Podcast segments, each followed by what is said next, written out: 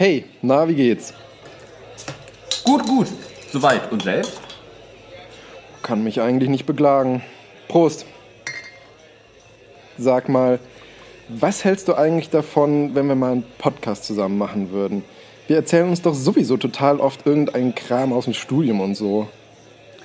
Du meinst äh, so hier wie äh, methodisch inkorrekt. So ein bisschen ja, mit Recherche. Ja, ja. ja, genau, genau so. Irgendwie, irgendwie sowas in der Art. Hm. Okay. Und wie nennen wir das dann? Ach, da wird uns schon irgendetwas einfallen.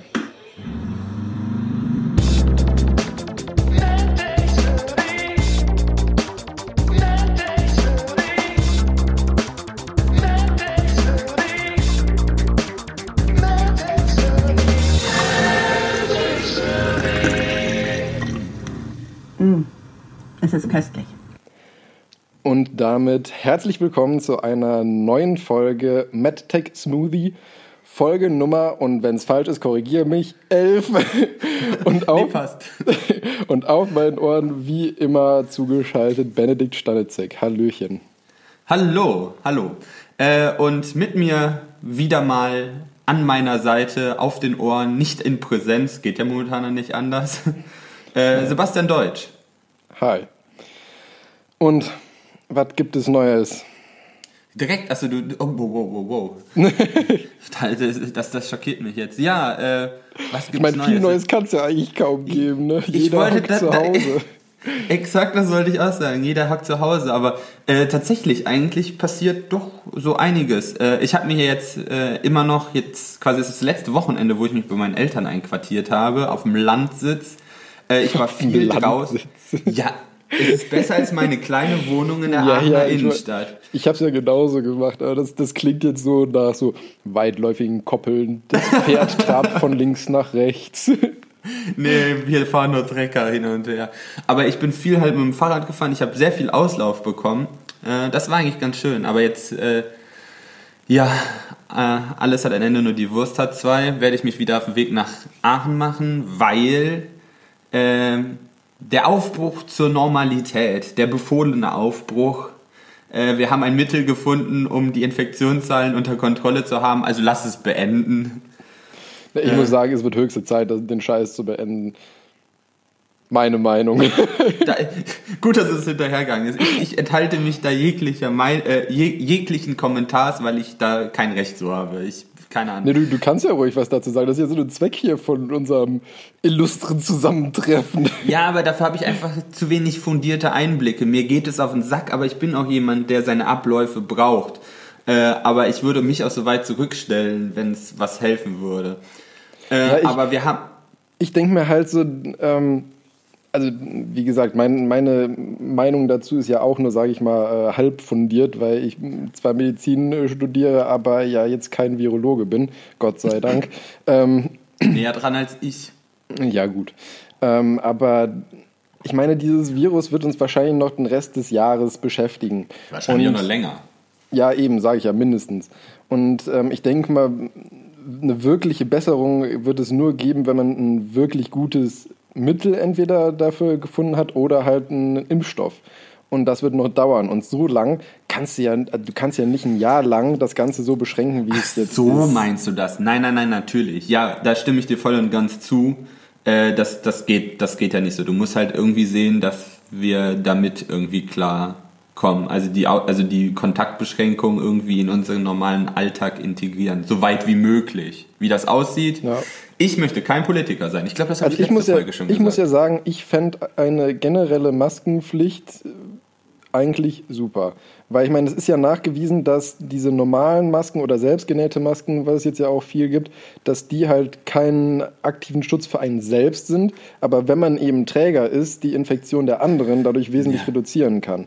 Und ich Also- muss sagen, ich finde es bei dem Angebot, was es mittlerweile gibt, finde ich es absolut nicht zu viel verlangt, dass jeder einfach so eine Maske haben könnte. Da hast du voll den ganzen, ich denke mir dann auch immer so, es ist für mich ja eigentlich keine Einschränkung, ob ich jetzt mit so einem selbstgenähten Tuch oder sowas rumlaufe oder nicht, ist für mich sehr, sehr kleine Einschränkung, wenn überhaupt eine. Eben. Äh, und ich kann damit ein bisschen was, also ausrichten, ein bisschen was helfen. Also von daher finde ich, dass es das auch tatsächlich äh, ein Aufwand, den man den jemandem zumuten kann. Ja. Wenn das man nicht die, also quasi tatsächlichen Masken dem medizinischen Personal wegkauft. Ja, klar, das Das ich deswegen sage ich ja diese selbstgenähten, aber davon gibt es ja, Ja. so viele mittlerweile und die sind Ey. auch nicht super teuer.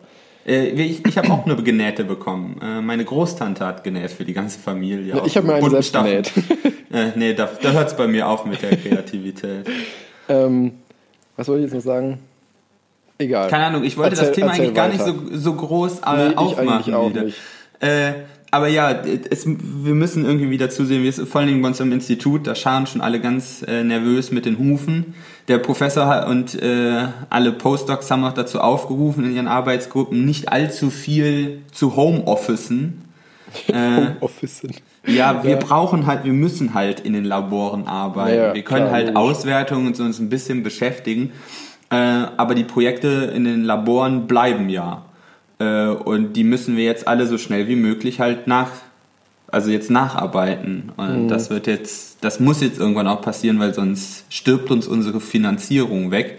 Und da wir quasi zu also zu einem großen Prozentsatz unser Institut davon halt lebt, äh, hängen da alle unsere Jobs dran.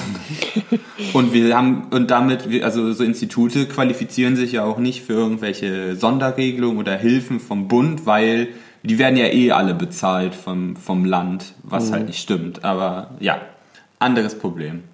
Äh, ich habe hier noch ein bisschen rumgecrossed in dem Haus meiner Eltern und das ins 21. Jahrhundert geholt. Äh, wir haben jetzt hier einen neuen Router mit einer Internetgeschwindigkeit, die taugt. Die funktioniert. ja, die funktioniert. Es war immer hier so ein altes Teil, weil es seit 2018 kein, äh, keine Updates mehr bekommen hat, weil out of service.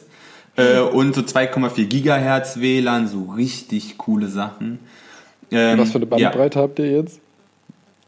Ja, ja, die hat sich ja nicht verändert. Das waren immer Ja, aber also ich meine das, was du wirklich kriegst. äh, tatsächlich waren das fast 60 Mbits. Ja, so okay. Also für, für hier platte Für das Funkloch bei euch ist Für das das Funk, Funkloch ist immer noch, aber kein Internetloch ja, mehr. ich weiß. Ähm, und äh, neuen Drucker haben wir äh, und sowas. Also die ganzen technischen, achso, die ganzen Windows 7 Computer habe ich geupdatet hier im Haus, weil hat ja bisher immer getan. Ja, meine Eltern schreiben sich Passwörter auf Listen auf, damit sie nicht, nicht gehackt werden können, aber benutzen Technik aus dem vorigen Jahrtausend. Fast. Wobei ich Ja. sagen muss, ich glaube, ich wäre auch bei Windows 7 geblieben statt Windows 10. Ja gut, ne, aber Windows 7 ist halt ein unsupportetes Proje äh, Produkt mittlerweile. Dann Ja, kannst ja, es halt auch gleich bleiben lassen. Ich bin jetzt auch nicht der größte Fan von diesen Live-Kacheln und sowas von Windows 10. Aber es ist besser, als mit einem äh, Holland-Offen-System durch die Weltgeschichte zu eiern. Ja. Und da meine Eltern sich ja mittlerweile auch im Internet aufhalten und einen gut gehenden eBay-Kleinanzeigenhandel betreiben. Ich habe ich hab jetzt auch ein paar Sachen über eBay Kleinanzeigen verkauft, weil Das ich sonst nie die Zeit momentan. hatte, weil ich Ja. sonst nie die Zeit hatte, das irgendwie mal einzustellen. Das kriege ich von allen Seiten momentan zugeworfen, dass das momentan richtig am Boom ist. Ja. Ja, stimmt. was hast du so erlebt?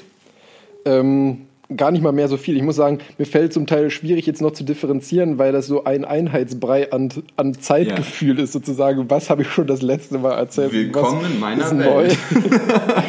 ähm, nee, was habe ich gemacht? Ich äh, war zwischenzeitlich kurz in München, weil ich Unterlagen brauchte.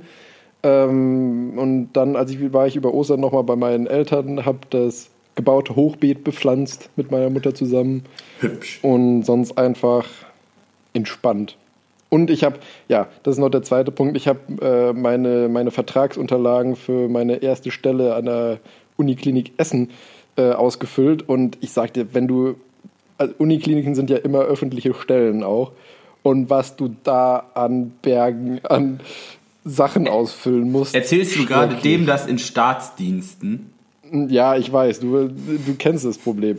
Aber trotzdem, das ist ja echt schlimm. Vor allem alles 10.000 Mal, irgendwie 10.000 Mal das. Gleiche. Du hast das Gefühl, Leute, ja, kommuniziert alles halt mal miteinander.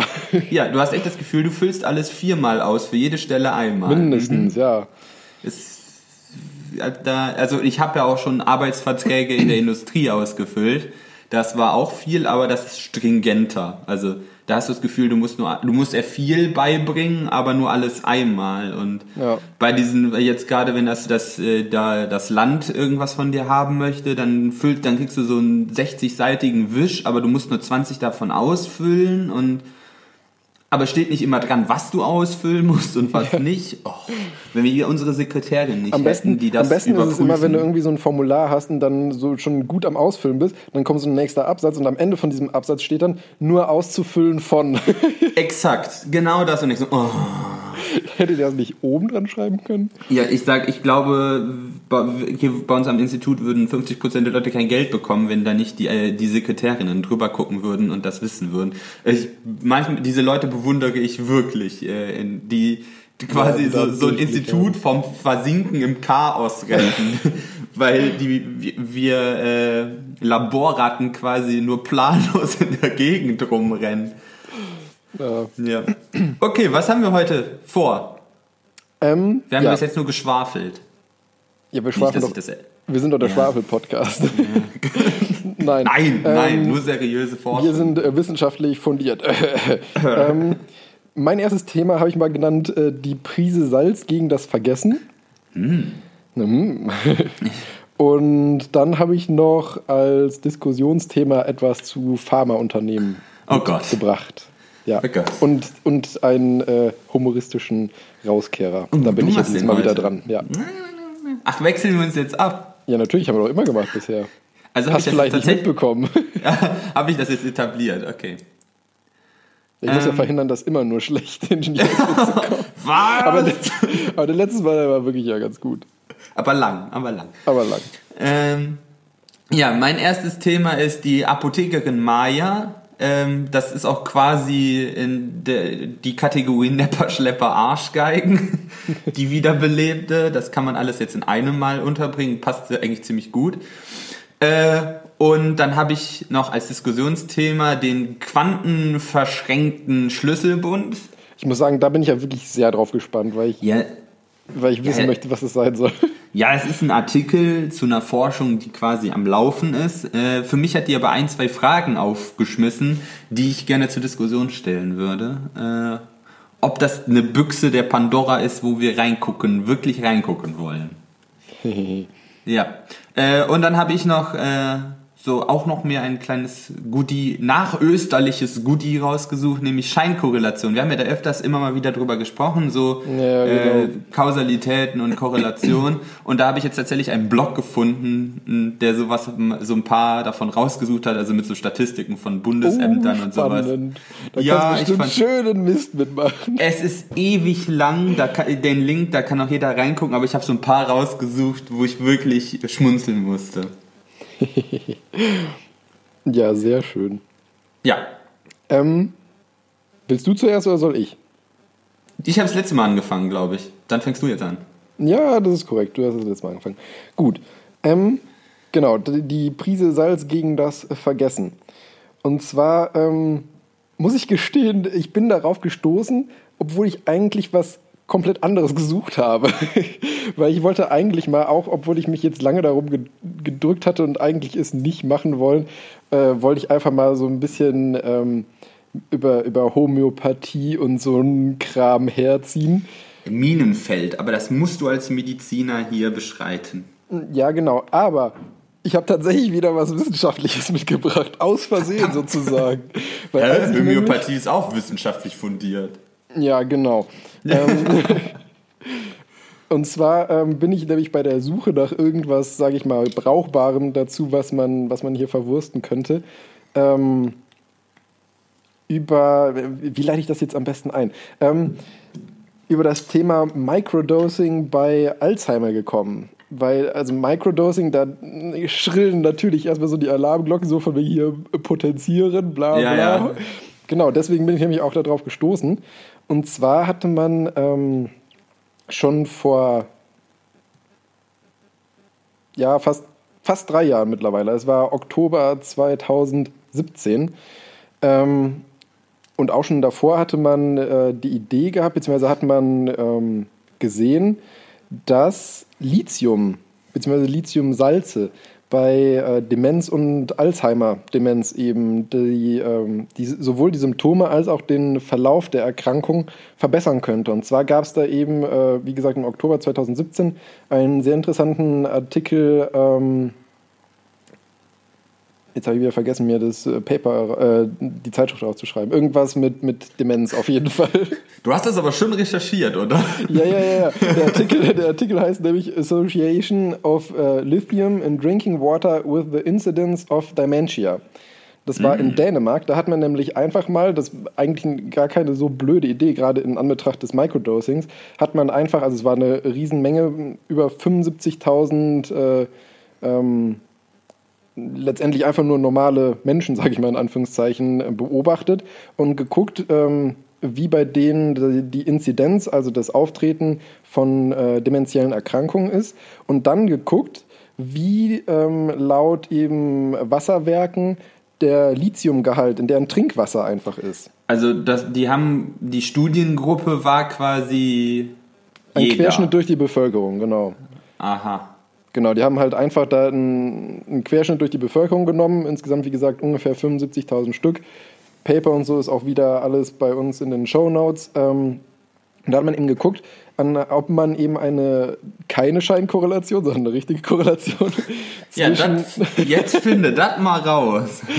Äh, zwischen eben dem Lithiumgehalt und dem Auftreten äh, von dementiellen Syndromen bzw. Erkrankungen ähm, bei denen finden konnte. Man hat eben gesehen, dass tendenziell Leute, die einen ähm, höheren Lithium-Ionen-Gehalt im Trinkwasser haben, seltener, auch signifikant seltener, an äh, Demenzerkrankungen erkranken. Äh, haben die, also, weil das, das, also das ist ja eigentlich jetzt nicht ausgeschlossen, dass das auch eine Scheinkorrelation sein kann. Ja, aber, Hätte man das also über die, die Schuhgröße aufgetragen, hättest du es vielleicht auch gesehen, dass Leute mit kleineren Füßen weniger auf Demenz haben oder so. Nee, man hatte, man hatte das nämlich ähm, aufgrund dessen gemacht, weil es davor gab es schon Studien, die allerdings im Tiermodell äh, gezeigt hatten, dass ähm, eben Lithium-Ionen bei dementiellen Erkrankungen äh, die Symptomatik und so weiter und auch das Auftreten eben äh, verringern können.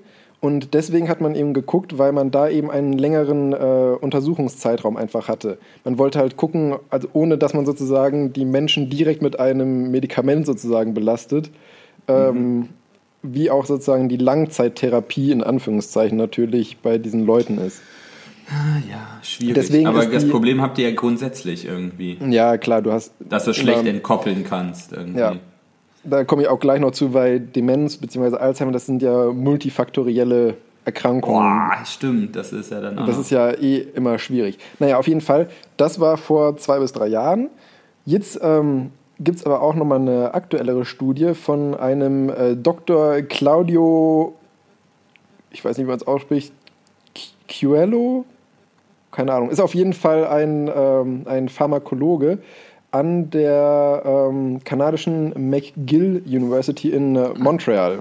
Ja, ja, die kenne ich. Den Typen kennst du?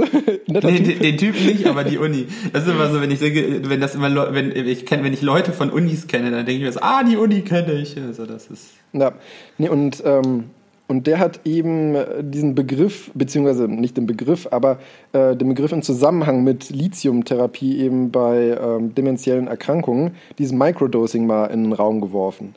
Auch basierend eben auf diesen Erkenntnissen, die man da von dieser Trinkwasserstudie und so hatte, weil man muss nämlich dazu erzählen, Lithium bzw. Lithiumsalze ähm, ist nichts Neues, sage ich mal, in der Medizin. Das ähm, wird in der Psychiatrie ähm, genutzt eher etwas seltener, weil man muss dazu sagen, äh, Lithium ist so ein bisschen eine Bitch, sage ich mal, was die therapeutische Breite angeht.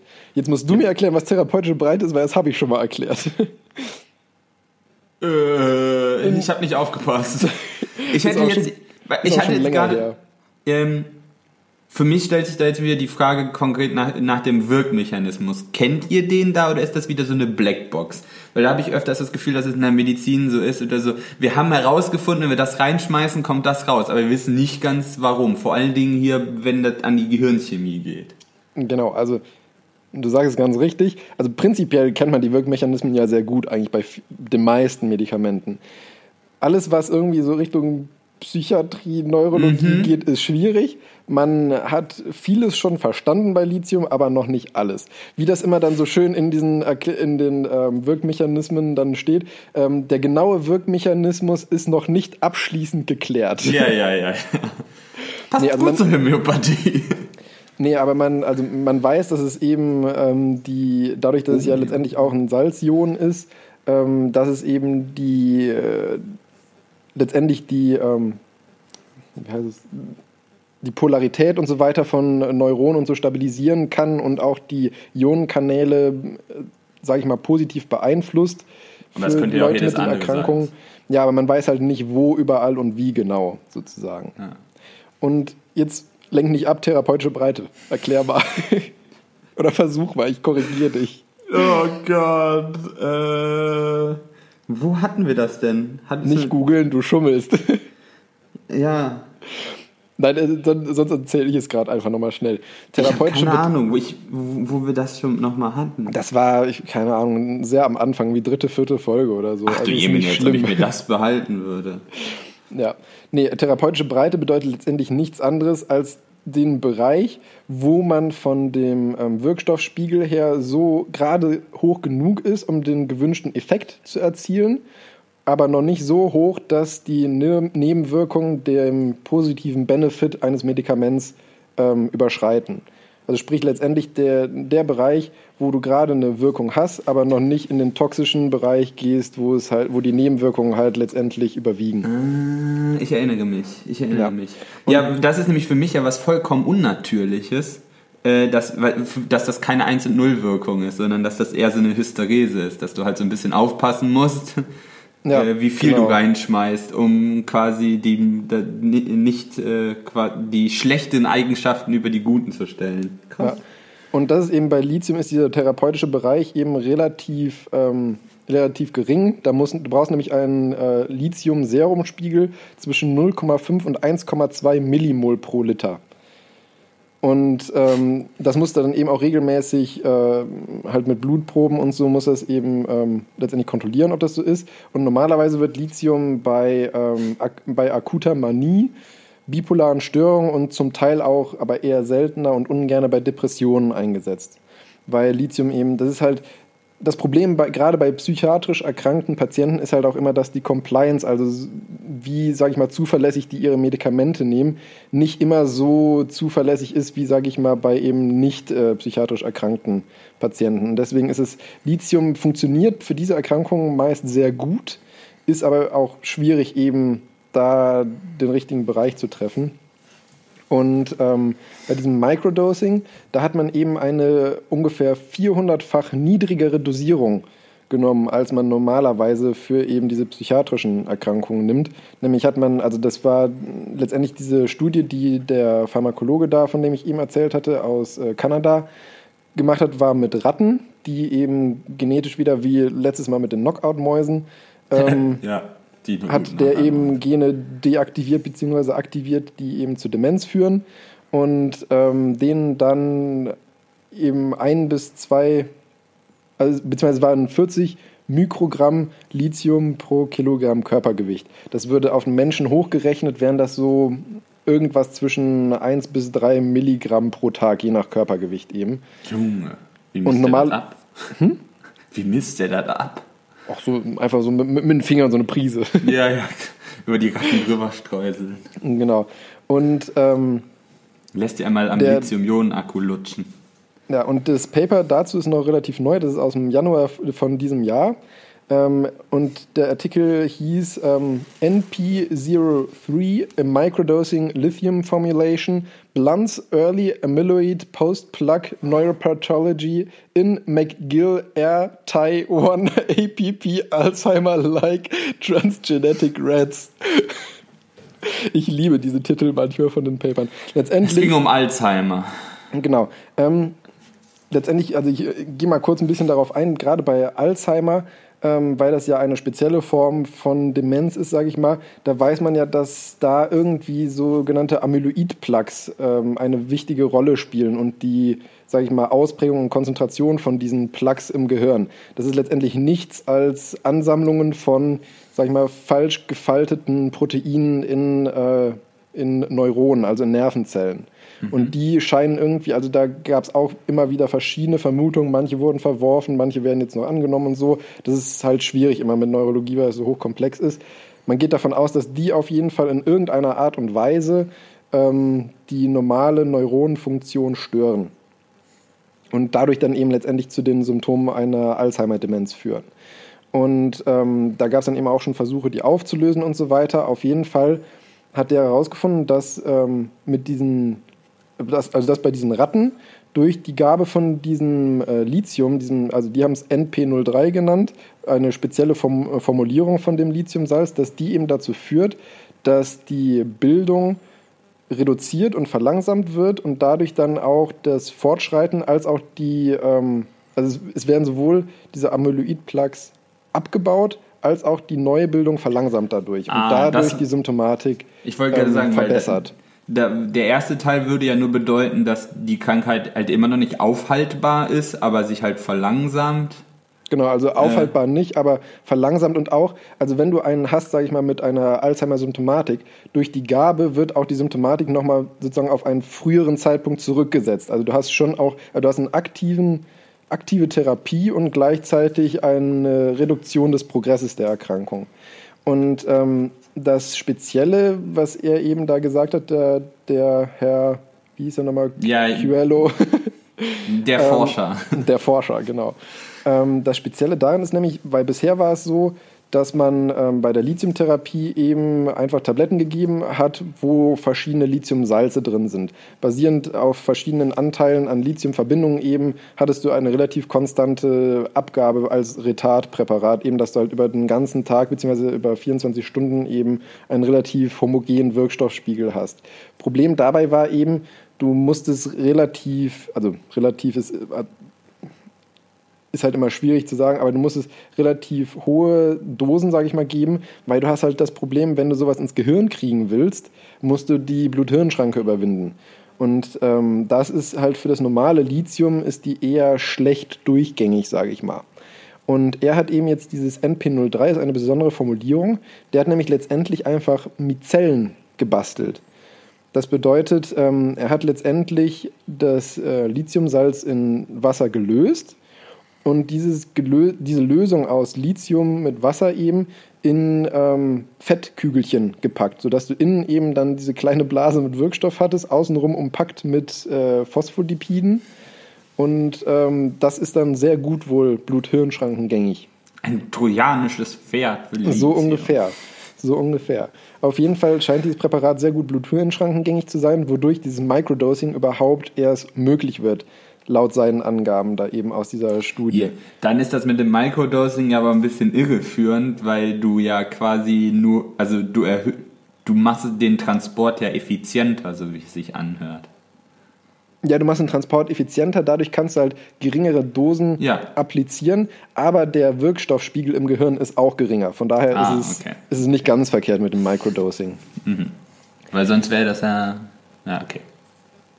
Genau, und ähm, das hat er eben an diesen Ratten rausgefunden, was sehr gut funktioniert, was ja schon mal vielversprechend ist, prinzipiell. Aber wie immer ist halt die Frage, inwiefern sich das dann auf den, äh, auf den Menschen übertragen lässt, das Ganze. Das müssten wir dann eben mal ähm, halt in Studien am Menschen wirklich gucken, ob das äh, geht.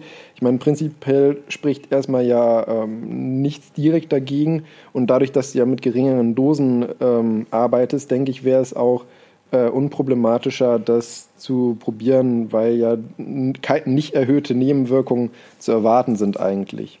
Ja. Naja, das, da muss man immer ja auch, wahrscheinlich ist ja die generelle äh, Vorsicht da immer, dass man halt nie alle Faktoren kennt. Eben. Das, das hat er eben auch nochmal betont bei diesen, ähm, bei diesen Ratten, die er genutzt hat. Da wurde, wie gesagt, ja das Alzheimer bewusst durch, eine, durch Genmanipulation ähm, provoziert. Ja. Wohingegen beim Menschen ist ja noch wesentlich multifaktorieller die Pathogenese von der Alzheimer-Erkrankung ist. Und Jeder Mensch ist, jeder Jack ist anders. Genau, sozusagen. Ähm, und man da eben nicht genau weiß, inwiefern, also ob das, sage ich mal, so flächendeckend auch bei Menschen wirken würde, aufgrund dieser multifaktoriellen ähm, Entstehung eben von Alzheimer und anderen Demenzerkrankungen, wie es eben jetzt bei den Ratten so gut schön, so gut funktioniert hat. Naja, deshalb wird ja geforscht. Genau, deshalb wird geforscht. Ähm, genau, jetzt habe ich den Faden verloren. Äh, Du warst gerade bei der Übertragung des Versuches auf den Menschen. Von deinen Laborratten. Genau, weil da gab es nämlich auch schon mal eine Studie 2013 allerdings, sogar am Menschen. Da hat man allerdings ähm, den Menschen eine einmalige Gabe von 300 Mikrogramm, allerdings in klassischer, sage ich mal, Darreichungsform, also einfach Ja. als, als Tablette des äh, Lithiumsalzes. Und da konnte man nämlich auch schon einen positiven Benefit äh, erkennen. Allerdings war da auch der Beobachtungszeitraum, also es war eine eher kleine Studienpopulation und ähm, man hatte nur einen Beobachtungszeitraum von in Anführungszeichen nur 15 Monaten. Da, ich meine, ist schon eigentlich okay, aber man müsste eben, um es besser beurteilen zu können, ähm, einfach ja auch für Langzeitwirkung oder Nebenwirkungen ja. halt eigentlich mal länger probieren. Und Gut, es war, wie gesagt, man müsste überhaupt erstmal diese andere Darreichungsform in dieser Mizellenverpackung, sage ich mal, ähm, am Menschen testen. Ob das, Ob das mit der genauso gut Bluthirnschranke funktioniert. beim Menschen halt genauso gut funktioniert wie bei den Ratten. Ja. Ja, ja, Langzeitstudien sind ja generell auch immer, ich kenne das nur bei uns immer, dass das immer unsexy ist, weil du hast ja immer Veröffentlichungsdruck und du hast Ja, ja, eben. hast ja immer, bist ja immer dein Geld gebunden und wenn das auf mehrere Jahre angelegt ist, dann entweder brauchst du sehr, sehr großzügige Finanzgelder, um das durchzuhalten oder dir muss egal sein, wann du fertig wirst. Und Oder einfach einen Studenten als Hiwi, der keine Bezahlung bekommt fürs Follow-up. Ja gut, aber derjenige, der es leitet, muss ja dann auch noch immer in Jobsicherheit sein. Der kann ja in der Zwischenzeit ein vielversprechendes Projekt machen. Ja, das ja, läuft dann ja, ja. so nebenher.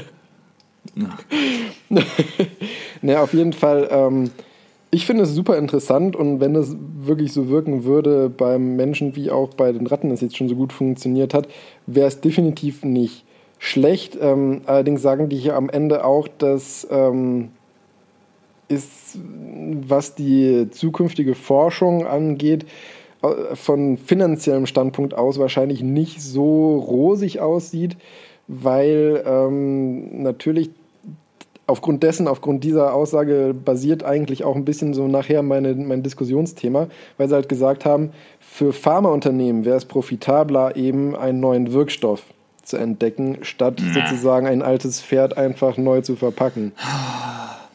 Und warum deswegen wird es immer ums schwierig. Geld gehen. Ja, deswegen wird es wahrscheinlich nicht so easy sein, Finanzmittel für eben eine, eine groß angelegte Studie mit echten Patienten Eine der aufzubauen. schlimmsten Gesellschaftskrankheiten unserer äl älter werdenden Gesellschaft könnte damit gelindert oder eben bekämpft werden, aber es ist nicht lukrativ genug. Tja. Da muss es Darüber diskutieren wir aber nachher. Ja, Pharma, ich, ja, ja, das, oh Gott, ich sehe schon wieder, das wird mich wieder triggern. Ja, Ja. genau, nee. Das war jetzt sozusagen. Äh, Boah, du, knall, du nimmst dir auch immer die großen Nüsse vor. Nee, nächste Woche stellst du uns Heil, das Heilmittel gegen Krebs vor. da gibt es ja schon äh, viele. Ja, ja, ja. Ich stelle jetzt auch gleich eins für, ein, ein Heilmittel gegen Krebs vor. Das klingt ein bisschen nach Schwurbel. So viel zum Thema Überleitung. Ja. Oder bist du noch nicht so weit? Nee, ich bin, ich, bin, ich bin durch. Ich bin auf deine Apothekerin gespannt. Genau, mein Thema heißt. Ich meine, meiner, meiner war ja auch Pharmakologe, von daher passt es sehr gut. Ja, ja deshalb, das hat die Überleitung hat schon ziemlich gut gemacht, weil äh, ich stelle hiermit ein Wundermittel vor. Äh, Apothekerin Maya, weil es handelt sich hierbei um Honig. Ah, Manuka-Honig. Ach du heilige Scheiße, natürlich, es geht um Manuka-Honig und nicht irgendeinen anderen schnöden Honig. Äh, wir zäumen das Pferd mal von vorne aus. Es war Ostern und meine Mutter hat äh, zu Ostern ein Geschenk bekommen, nämlich so ein, ein Töpfchen Manuka-Honig mit der, mit der Anweisung, dass man jetzt täglich einen Esslöffel oder einen Teelöffel davon essen sollte, weil dann wäre man vor Corona geschützt. Ich verdrehe so. die Augen, das hört man ja, leider nicht. Das, das, das, du musst es weniger ölen, dann hört man das. Ja, ja, genau. ja äh, ich saß am Frühstückstisch und dachte mir, diese, äh, diese Art von Mittelchen hört sich ziemlich nach Schwurbel an. Schauen wir uns das doch mal genauer an. Und äh, auf der Verpackung dieses Honigs wurde natürlich direkt für eine Webseite geworben und ich so, wenn sie mir schon Quellen geben, dann checken wir die doch mal. Und dann stand da auch, äh, also man muss es leider wieder so sagen, das, ist, das, das stammt sowas aus dem Reformhaus, wo du denkst, ja, Honig ist ja jetzt erstmal prinzipiell nichts Schlechtes, Bio-Honig ist auch noch besser, äh, aber dann muss man dem Ganzen noch so einen schwurbeligen Antouch geben und das zieht das Ganze irgendwie so ein bisschen runter. Ähm, Manuka-Honig. Das ist ein besonderer Honig, der aus Neuseeland oder Australien kommt und äh, der wird aus der, also die Bienen sammeln da den, die Pollen der Seemyrte. Aha. Ja, ja. Ich meine, ähm, ich habe schon oft von Manuka-Honig gehört, aber ich muss gestehen, ich habe keinen blassen Schimmer, was daran so besonders ist, außer der Name. Ja. Deswegen bin ich gespannt, was du jetzt erzählst. Diese Seite, ne, du liest sie einfach wieder und du denkst, du, du fängst sie an zu lesen und das ist halt, das ist purer Schwurbel. Du fängst halt an und weißt, dann steht dann so, äh, ganz besonders in der Wundbehandlung war Honig im Altertum sehr wichtig. Die Ägypter zum Beispiel nutzten den Honig in verschiedensten Formen. Und das ist und dann weißt du schon wieder, ja klar, die Ägypter haben das schon verwendet, dann muss das ja was Tolles sein, weil früher no. war ja alles besser. Deswegen sind sie auch ausgestorben. Exakt, war das auch immer mein. So denkst du, ja, so gut kann er bei denen ja auch nicht gelaufen sein. Aber das weißt du, es führt dann erst, sagen sie hier Wundheilung und dann hilft es, ist es antiseptisch, Wundheilen und antioxidativ. Also ist das, ist das pure Wundermittel. Ach ja, Erkrankungen des Magen-Darm-Trakts lassen sich da auch noch äh, hin, äh, heilen mit, das sind ja immer noch so Sachen, wo du denkst, ja, prinzipiell kannst du damit auch auf, auf Brennnessel rumkauen und dann heißt das auch, dass es besser wird. Äh, aber dann finde ich, dann wird es nämlich unverschämt und gefährlich. Ähm, dann wird nämlich hier gesagt, dass das äh, ein alternatives Heilmittel für äh, hier Diabetes-Fußsyndrom ist oh, oh, oh. und auch Krebs heilen kann. Und dann denke ich mir wieder, ja. jetzt habt ihr es verkackt. Ich wollte gerade sagen, weil, ähm, also ich meine, jetzt abgesehen von diesem speziellen Manuka-Honig und so, ähm, ich meine, es gibt ja, also es ist ja wirklich nachgewiesen, dass Honig und gerade auch dieses Propolis, was es ja gibt, ähm, von Bienen und so, das ist ja nachgewiesen, dass das eine gewisse, sage ich mal, antibakterielle, antivirale Exakt. und auch äh, antimykotische Wirkung hat aber halt immer begrenzt. Und ich bin, also ich glaube auch durchaus, äh, dass jetzt sage ich mal zum Beispiel bei Propolis ist es ja dieser Bienenkit, sage ich mal, wo diese ganzen Stoffe, die sonst auch im, ähm, im Honig drin sind, wesentlich konzentrierter sind. Und ich kann mir auch durchaus vorstellen, dass es, sage ich mal, einen positiven Effekt auf das Immunsystem haben kann. Aber das jetzt wirklich als Heilmittel darzustellen, äh, da kriege ich Kopfschmerzen bei, muss ich sagen. Exakt, das war auch immer, das war auch mein Problem. Ich, ich, gar nicht, ich, ich will ja gar nicht kritisieren, wenn der, wenn der lecker schmeckt, der ist was ganz Besonderes. Äh, antibakterielle Wirkung kommen wir auch später noch zu, den kann man ihm auch nicht absprechen. Aber dann diese Wunder, diese Wunderwaffe da draus zu machen und den für horrendes Geld, wir sprechen hier, dass so ein so ein Gläschen so um die 25 Euro liegt. Wie viel ähm, ist in so einem Gläschen drin? Was ist denn im normalen Glas Honig drin? Das ist so groß. Also ein normal hohes Glas, oder? Ja, jetzt keine rauen ja. Mengen oder sowas.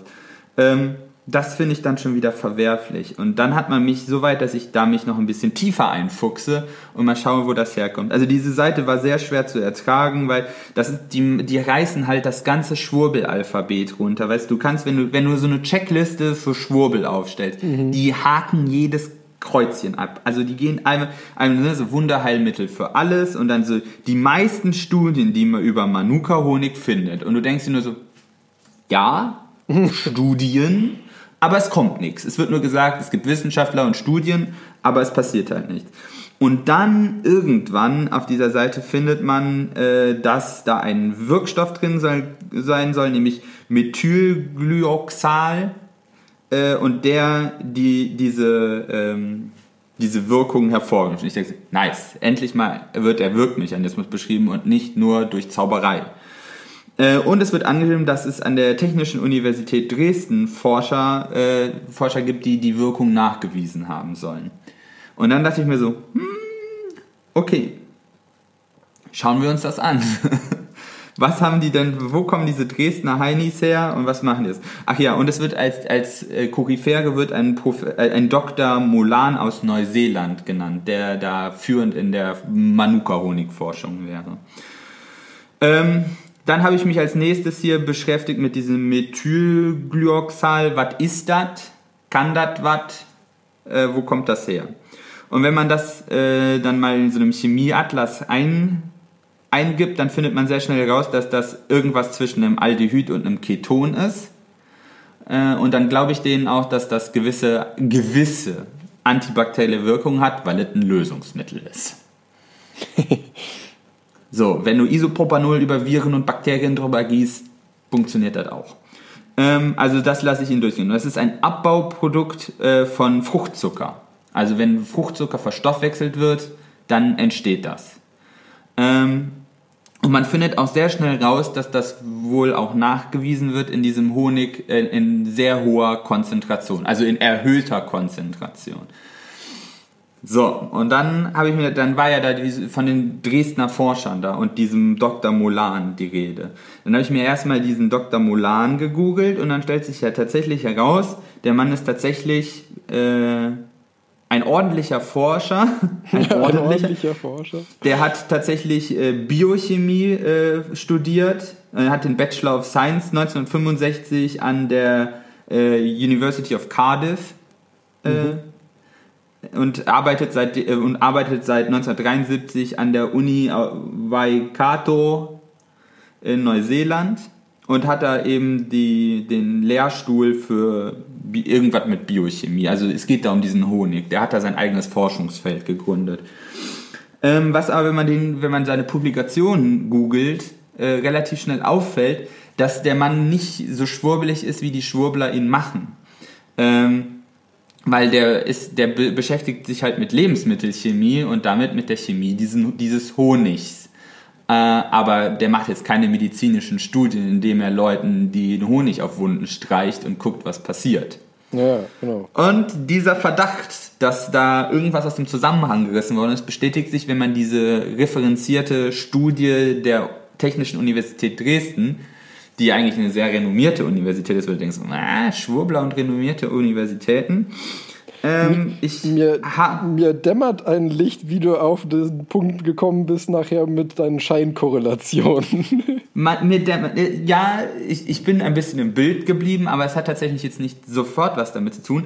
Ähm, weil wenn man sich diese verlinkte Studie tatsächlich anschaut, außer zu lesen einfach, oh, es gibt eine Studie von der Uni Dresden, dann glaube ich denen das mal. Weil wer sollte mich denn, welche Schwurbler sollten mich denn belügen? Ähm, das ist natürlich, das ist eine richtige Veröffentlichung in einem richtigen Journal, nämlich im Journal of Agricola and Food Chemistry äh, aus dem Jahr 2014. Äh, das hat tatsächlich auch zwei Monate in der Revision gehangen, also relativ zackig, aber jetzt auch nicht so zackig, dass man irgendwie skeptisch werden würde. Ähm, äh, und wenn man sich den Titel durchliest, wird einem auch ganz klar, was hier gespielt wird. Nämlich die Studie, also dieses, dieses Paper hat den, trägt den Namen Differentiation of Manuka Honey from Kenuka Honey uh, and from Jellybush Honey using various methods. Die haben In einfach nur Sch- verschiedene Honige verglichen. Exakt. Und zwar auch wieder sind das Lebensmittelchemiker.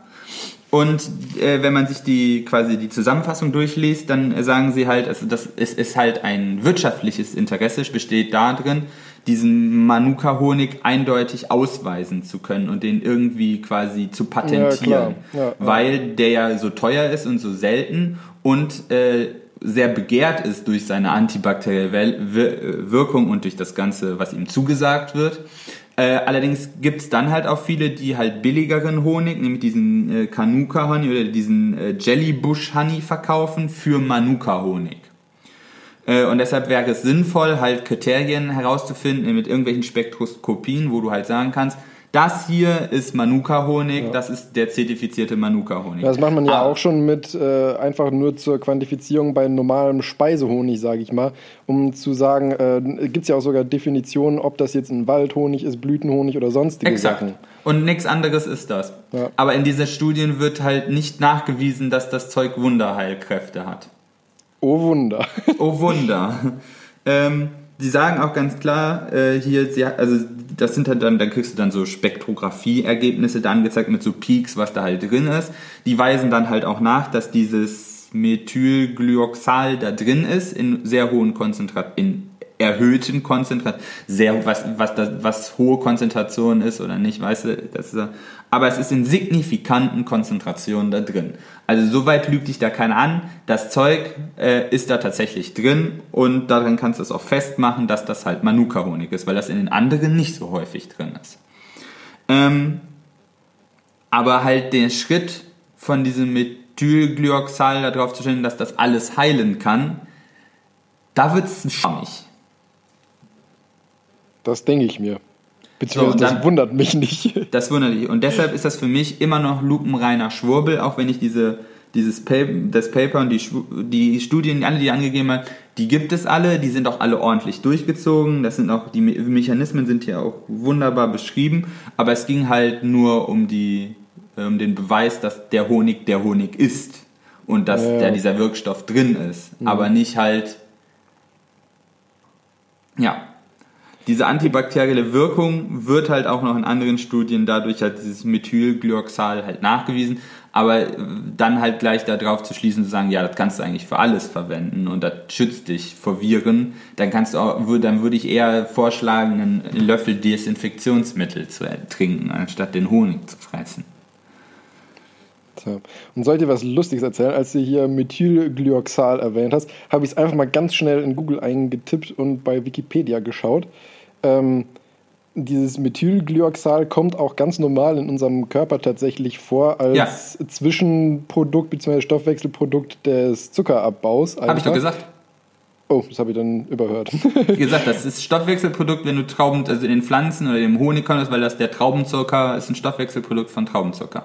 Ah, okay, gut, das, das hatte ich dann, hatte ich dann überhört. Ja, ist ja wunderbar. Aber was auch noch, aber ähm, was ich auch lustig finde, ist, dass ähm, Methylglyoxal als eben dieses Zwischenprodukt ähm, nach einer Studie von 2012 eine Rolle spielt bei äh, diabetischen Nervenerkrankungen. Und zwar sorgt es nämlich dafür, dass es an die schmerzleitenden Nervenbahnen andockt und sie dadurch überempfindlich macht. Ja, genau das stand nämlich auch noch hier drauf. Das habe ich aber nicht verstanden, wo ich dachte, hä, aber wieso hilft das dann? Das macht es eher schlimmer, oder nicht? Ja, man, man muss nochmal dazu sagen, man muss unterscheiden zwischen diabetischen Nervenerkrankungen und letztendlich diabetischem Fußsyndrom. Das ja, aber das hilft doch gegen alles, habe ich. Also das hilft, da steht hier, dass es gegen beides hilft. Okay, dann bin ich raus. ja. Nee, ähm, vor allem muss ich sagen, also wie gesagt, ich möchte Honig generell und so ja gar nicht diese antibakterielle Wirkung und so weiter äh, absprechen. Aber wenn ich mir vorstelle, dass Honig auf eine Wunde zu schmieren, da kräuseln sich mir die Zehennägel hoch, weil ich mir denke so, Honig, Zucker, Zucker auf Wunde, wo eventuell Bakterien drin sind, Zucker, Nährstoffe, Bakterien. Keine clevere Idee. Ja, ähm, ist halt die Frage wahrscheinlich, was sozusagen ähm, überwiegt. Ob genug antibakterielles Gedöns da drin ist, um äh, die Bakterien zu killen, oder ob die, killen, äh, ob die Bakterien erst anfangen zu wachsen aufgrund des Zuckers. Ich würde eher andersrum, also die denken sich halt noch so ein, Fantasie, so ein MGO-Wert. Und das ist dann die 400, ist dann die MGO-Klasse 400. Das hat allerdings, also das, du darfst jetzt nicht denken, dass dann da irgendwie 400 Milligramm Methylglyoxal drin sind oder sowas. Das sind einfach die Reinheits Klassen von diesem Schritt. Äh, was ich eigentlich mit dem Thema machen wollte, ist ein bisschen Awareness äh, schaffen dafür, dass man Wirkmechanismen hinterfragen soll. Äh, und nicht einfach alles aus der Hand fressen soll. Weil das, was hier gemacht wird, ist ja eigentlich ziemlich clever. Wie wir gesagt haben, dem Honig kann man das nicht, seine Naturheilwirkung gar nicht absprechen, sollte man auch nicht. Das ist ein wunderbares, natürliches Produkt, vor allem wenn es dann noch biologisch gewonnen wird und sowas. Es, kann, es schmeckt auch noch gut, ich mag Honig. Ähm, man muss nur dann eben aufpassen, dass dann wieder, dass es dann sehr, sehr leicht ist, den Schritt zu gehen und dann irgendwelchen äh, un übertreiben. unbewiesenen Schwurbeln ja. dann da dran zu gehen. Ja. Also selbst wenn die eben diese Forschung nachweisen, ja, der Honig ist was Besonderes, da ist viel von dem Methylglyoxal drin, der hat vielleicht auch eine leichte antibakterielle Wirkung äh, und dann diesen, diesen Schritt zu viel zu gehen einfach, dass das so einfach ist und dass Wissenschaft dafür quasi missbraucht wird. Dieser arme, ich bin kurz davor, diesem armen Mann, diesem, äh, diesem Dr. Mulan da mal ne, ne, mal zu schreiben, ob, dat, ob, er da, ob er weiß, dass er und dass seine Studie missbraucht wird. wird. Äh, dass sein Name da vor allen Dingen für missbraucht ja. wird. Die Theo Dresden habe ich gemacht, diesen Forschern da mal zu schreiben, hier, ihr werdet da zitiert, aber vollkommen falsch. Ähm, das finde ich schon arglistige Täuschung. Also sie sind auch immer wieder vorsichtig, weil da wird halt immer nur, dem wird zugeschrieben und sowas. Also da will, da, man will, versucht die Leute selber dahin zu schieben, aber man sagt ihnen nicht, dass das so ist. Aber das mit dieser Studie finde ich schon arglistige Täuschung. Weil sobald man sie halt aufruft, was man leider nur kann, wenn man äh, einen Uni-Zugang hat oder Sci-Hub benutzt, was ich hier nicht andere hatte, aber dann, wenn man diesen Titel von dieser Studie hat, wird einem sehr schnell klar, äh, dass das Blödsinn ist. Finde ich ein bisschen scheiße. Habe ich meiner Mutter dann auch so gesagt. Ich sage, lass ihn dir schmecken, aber bitte ess nicht jeden Tag einen Löffel. Ja, bitte denke ich jetzt nicht, dass du immun gegen Corona bist. Ich, ich habe kurz mit mir gerettet, weil Schaden tut es halt nicht. Ja. Aber das ist Hattest halt genau. du mir nicht auch mal irgendwie noch zu Anfang von der ganzen Corona-Geschichte so einen Screenshot geschickt gehabt, wo irgendein so Heilpraktiker das auspendeln wollte und für Immunität sorgen wollte? Ja, das, es, gibt, es gibt auch Medaillons mittlerweile dagegen oder sowas. Ähm, aber ich bin ja immer so von diesem Schwurbel so fasziniert. Ich bin jetzt mal relativ tief da eingetaucht, aber es hat mir gereicht. Tiefer konnte ich nicht. Wahrscheinlich gibt es auch noch mehr zu finden, aber es ging nicht. Ich wäre fast verrückt geworden. Es tat zu sehr weh. Es tat zu sehr weh. Ich hoffe, dass ich fand es jetzt, also für meinen Fall hat es jetzt gereicht, äh, Recherche. Äh, mal ein anderes Paper quasi von meiner Seite. Einfach nur mal öfters darüber nachdenken, was haben sagen, wir was, da. Was absolut nicht technisches von dir. ja, aber ich finde es wichtig, weil das ist genau, finde ich, das, was wir hier versuchen zu tun. Ähm, Forschung ist nicht gleich Forschung und manchmal wird sie auch missbraucht. Ja. Und das stimmt. Sie kann sich dagegen nicht wehren, weil sie genau das ja macht. Wir stellen ja immer nur kritische Fragen und die Wissenschaft widerlegt sich gerne auch selber. Und das ist der Unterschied zwischen Fanat Fanatismus und Wissenschaft. Ja. Äh, wir lassen uns gerne eines Besseren belehren. Ähm, aber dann einfach so aus dem Zusammenhang gerissene äh, Studien dahinstellen, das, das tut mir weh. Und dann zu sagen, ja, hier guck mal, ist doch wissenschaftlich belegt. Ja. Ja, das ist ja, das ist auch, glaube ich, das, was viele Leute immer an der Wissenschaft, ähm, sage ich mal in Anführungszeichen, überschätzen. Weil ich meine, bei Studien ist es ja immer so, du hast als Status quo sozusagen deine Nullhypothese mhm. und hast dann deine andere Hypothese eben, die du dann deiner Forschung letztendlich ja kontrollieren willst. Und mhm. wenn dein Ergebnis signifikant ist, dann bedeutet das ja nicht, dass deine Hypothese bestätigt ist. Richtig. Und sondern, Forschung nur, dass die, sondern nur, dass das andere verworfen werden kann. Richtig. Und es ist immer gebiased. Jede Forschung ja. ist gebiased, weil du gehst ja immer mit einem konkreten Arbeitssatz. Keine Forschung ist ergebnisoffen. Ganz ehrlich. Wer das ja. sagt, das, der erzählt Bullshit. Wenn ich mir sehe, wie meine Forschungsprojekte beantragt werden, du kannst da nicht ergebnisoffen sein. Du kriegst kein Geld für ergebnisoffene Forschung. Ja.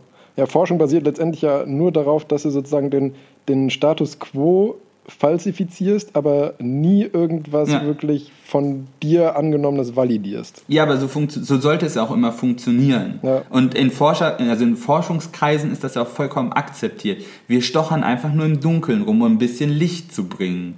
Ja, so nach dem Motto, und wir, wir stochern halt so lange, bis wir was anderes herausfinden. Aber von vielen Leuten wird das dann immer so ausgelegt, guck mal, ich habe eine Studie gefunden, die was anderes als 99 andere. Dann ist das ja wissenschaftlich belegt. Nein, ist es nicht. Ja. Nur alles andere ist widerlegt. Das stimmt. Ja. Okay, schließen wir das damit ab. Ich habe jetzt 20 Minuten oder länger wieder über Blödsinn erzählt. Wobei es ist ja nicht ganz. Honig ist super. Honig ist super, schmeckt gut. Nur ich würde nicht viel mehr Geld für Honig ausgeben, dem Wunderheilkräfte ja, zugeschrieben. Es sei denn, der schmeckt einem so gut, dass er einem viel mehr Geld wert ist. Dann habe ich da nichts gegen gesagt. Das ist ein super Produkt aus Neuseeland. Kann ja jeder machen, wie er möchte. Nur bitte aufpassen, was man glaubt und was nicht. Ich will jetzt nicht dazu ausführen, die, die runde Erde in Frage zu stellen. Das wollte ich jetzt nicht ausführen. Ich dachte, ja. die Erde ist flach. Nein, äh, damit fangen wir gar nicht erst an. ja, nee, nee, das machen wir nächste Woche, nächstes Mal. Ja, genau. Oh Gott. Nein, dafür gibt es immer ganz gut hier, ich weiß nicht, ob du den Podcast kennst, äh, Hoaxilla. Ja. ja. Kenne ich. Da wird öfters sowas gemacht. Also ein paar, äh, aber gut, die, die machen das ja so aus einem psychologischen Ansatz. Was ich auch ganz interessant finde, äh, wie kommt es zu so welchen Verschwörungen oder eben zu ja, so ja, Schwurbel? Wo kommt das her? Ja, weiter ins nächste Wespennest. Genau. Ähm, kommen wir zu meinem Diskussionsthema. Pharmaunternehmen.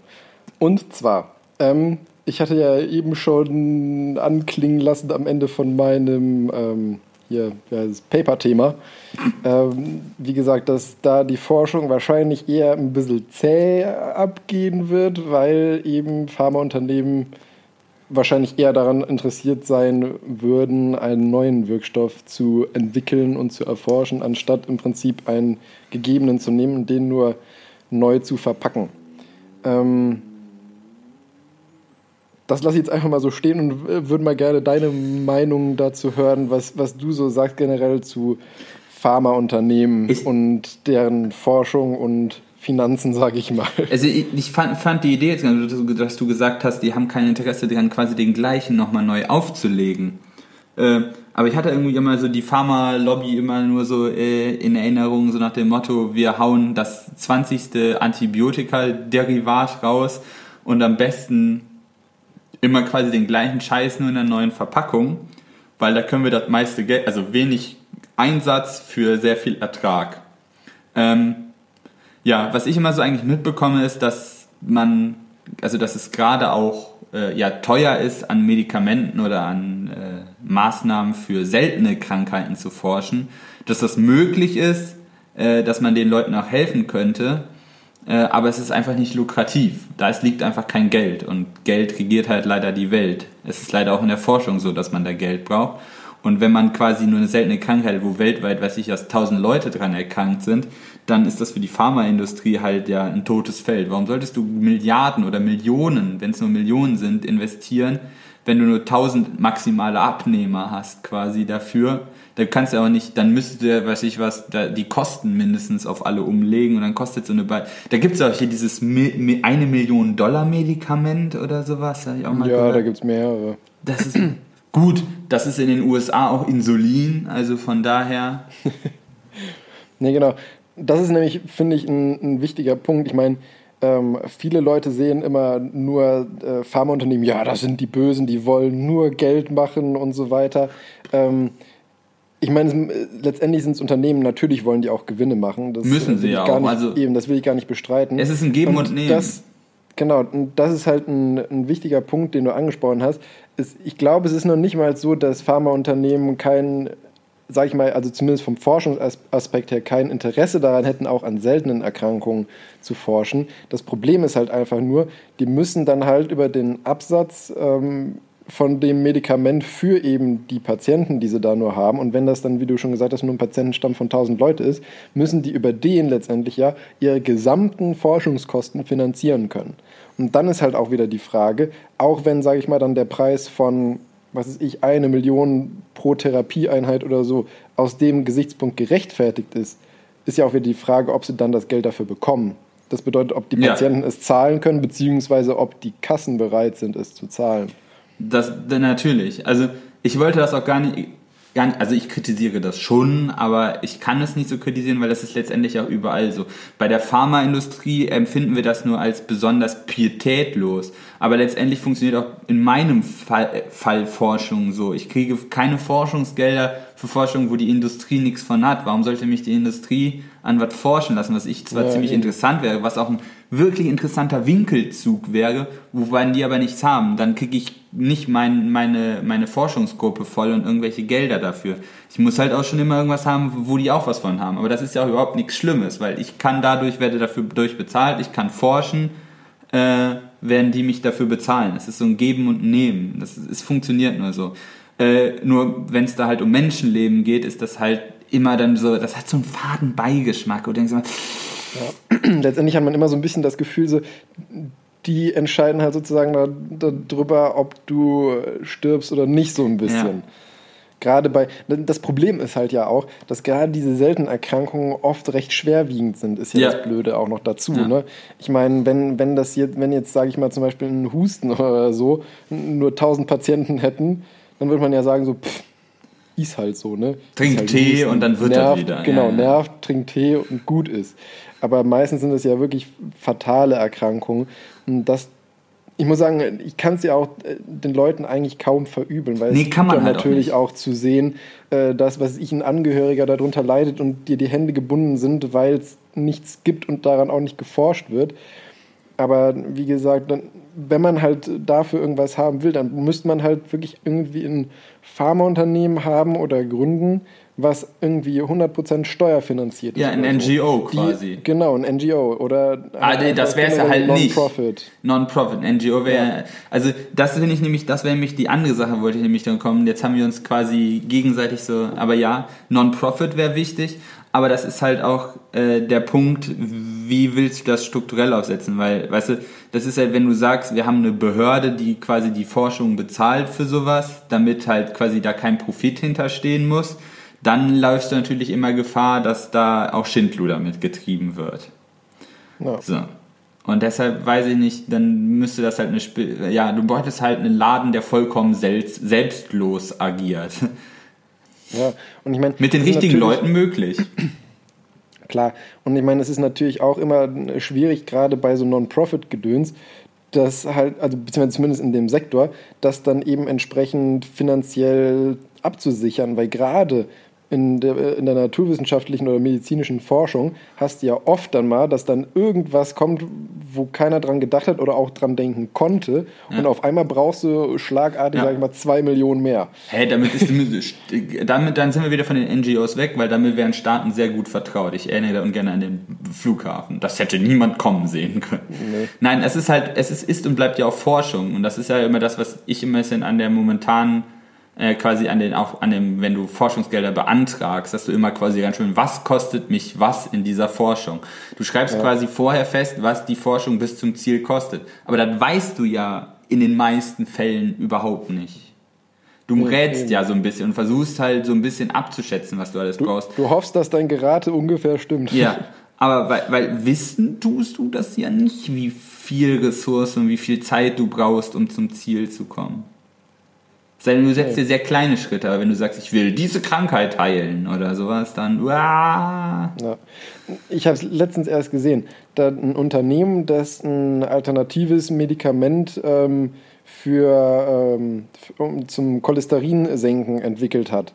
Mhm. Ähm, ist auch als Aktiengesellschaft äh, notiert und ähm, hatte einen guten Kurs, waren schon im Prinzip äh, über die in der klinischen Studie, beziehungsweise die erste klinische Studie war schon abgeschlossen und so, hatten dann jetzt von zwei, drei anderen kleineren Pharmaunternehmen äh, Klagen am Hals auf deren Patente, die die angemeldet hatten war insgesamt in, ich weiß nicht, ich glaube irgendwie 20 amerikanischen Bundesstaaten oder so liefen die Klagen.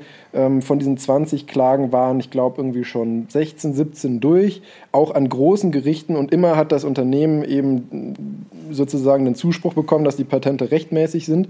Und dann jetzt in irgend, vor ein paar Wochen in irgendeiner total kleinen äh, Gerichtsklitsche auf irgendeinem so Kaffdorf mhm. hat dann die Richterin direkt in sieben von, ich glaube, 13 Patenten oder so gesagt, die wären nicht rechtmäßig.